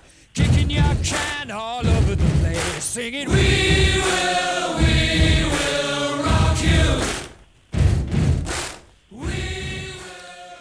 Bueno, otro rolo. No, no, es que creo que no va a haber uno que nos pongas hoy que no sea un rolo. No, no, no. Pues, esta particularmente no, quien sí. jugó americano Ah, bueno, la sí. sabe, porque era manera de entrar a un Su grito de guerra, ¿no? y haciendo tablas, como traes las tablas, se llama la cosa que traes en, las, en los muslos, Ajá. suenan. Sí. O sea, suenan. Y entrabas cantando Pues, a Tú y Netito. Netito, ¿no? Claro, claro. Saludos a mi ex gordo, que se ve muy raro en esa foto con el maestro Céspedes. Sí, ¿verdad? ¿eh? A mí Muy, me está muy, dejando algo que desear ahí. El cubanito no voy a decir que quiera con mi gordito. y- Pero sí, también entrando, por supuesto, a convertirse en himno, no solo de la época, sino de muchos equipos deportivos. Esta y We Are the. Champions, Ajá. ¿no? O sea, Para es los como el campeones. We are combo. Que cuenta la leyenda que Guillermo de Chá la compuso para el Manchester United, que era el equipo de sus amores. ¿eh? Ah, era del Manchester United, no sabía. Era, era de Manchester. Bueno, le iba al Le iba al Manchester, Manchester. Pues. Sí, porque él, él eh, como acabas de decir, nació en. Se la compuso a la. América y nos quieren decir otra cosa. sí. Oye, de veras, ¿cuánto le pones el sábado? mi Lo que gustes, mi querido amigo. ¿Cuánto te dan de domingo? ¿Cuánto te dan de domingo o dónde quieres comer gratis o Eso, pagar? Como tú digas. Ay, no. Todas las apuestas acá incluyen el equipo del Zoro, ¿eh? Nada que se van a comer ustedes solitos. Ya vas. Pero a, todos a todos los que estén presentes ahorita. Es correcto. Los que estén presentes en este momento, los que, que no, somos no. cinco. Somos cinco. Contigo seis, Omar. Ya vas. Va. Tú, tú dices dónde, Viri. Ya ok, está. yo órale, pongo el papas. lugar. Y Les aviso Muy- el lunes, ya que tengamos al ganador. Exacto. Eso, vale. Ya está. Excelente, ya está. El compromiso al aire. Ya, no, bueno, exacto. Oye, era bien importante lo que decía Jorge. De pronto las nuevas generaciones, si los papás no les platican y se van solo con la propuesta musical que hoy tienen las plataformas, fomentando todo lo que da, que de pronto se encasillan solo en un género, difícilmente van a conocer esto que es eh, Que existe la música distinta. buena música, ¿no? Exacto. Sí, sí, mira, no hay que ser tampoco tan duros con las nuevas generaciones porque precisamente las plataformas les dan mucha facilidad de llegar a todo. O sea, acuérdense en nuestros tiempos ir a comprar los discos, Sí, el LP ya a dedo gordo. O, sobre todo los acetatos, era una belleza. Ahora todo está muy accesible y también tienen acceso a esto, ¿no? Entonces, lo bueno es que sí, las películas eh, nos ayudan a, a recuperar nuestra memoria eh, musical, eh, por supuesto, y en otros temas. Y aquí pues estamos hablando de una leyenda que se compara al lado de John Lennon, de David Bowie, de Mick Jagger, ¿no? Es ese Sí, tamaño. sí, Omar, nada más que re- el resultado de hacer esta película lo puso como el número uno. Sí. Punto. Yo creo, ahora que mencionas a todos esos, yo creo que en este momento más. No, no hay nadie. Al menos por No popularidad. existe nadie. ¿no? Y eso tiene que ver con una producción cinematográfica, ¿no? Correcto. Bien hecha, Lo como hace dijiste. al alcance. Ahí está, la, repito, y está el ejemplo muy claro que lo hacen después con el cebollazo de, de Elton John, que sin duda es un gran cantante. Exacto. Pues no hizo ni tantita mella.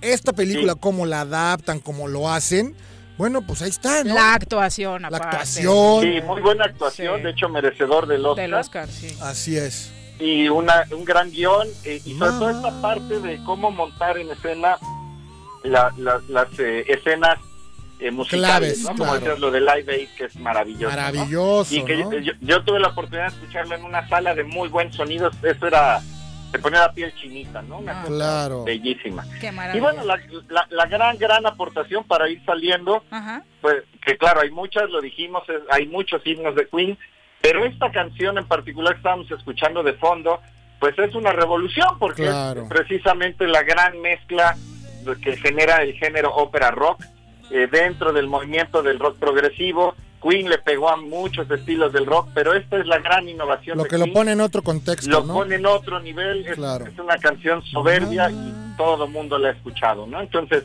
nos despedimos dejando la, la Rapsodia Bohemia, que respeta además la estructura de una Rapsodia clásica. Eso es bellísimo, ¿no? Súbele. Sin lugar a dudas.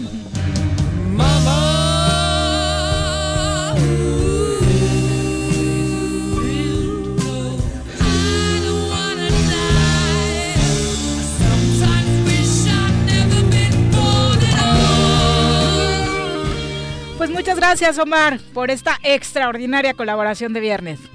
Muchísimas gracias a ustedes y esto es para inyectarle ánimo a todos nuestros radioescuchas porque ya es fin de semana. Y el Sí, cuerpo eso- lo sabe. Ah, no. No, que tú, para ti es lunes, tú ni hables. Muchas Exacto. gracias, Omar. Muy buenas tardes.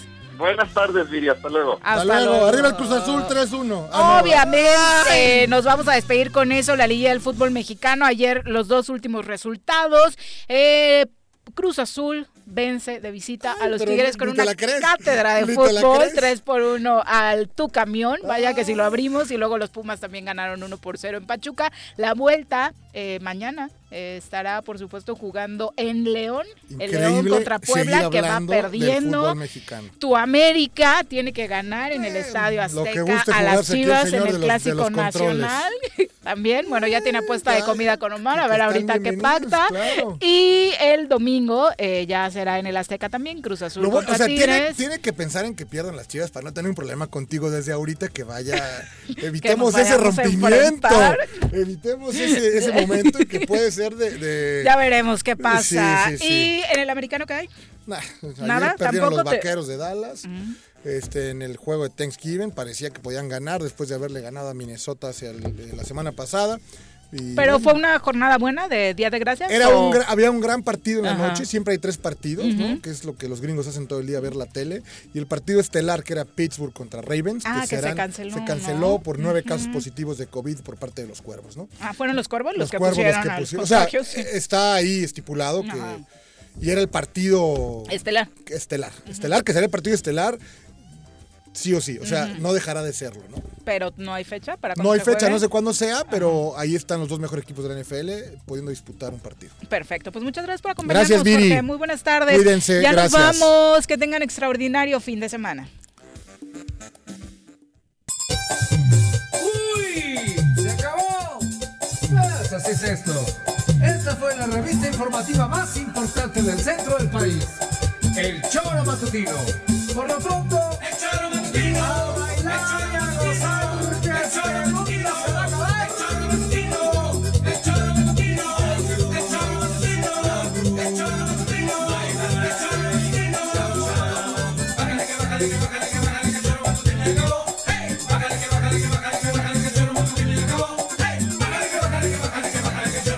acabó.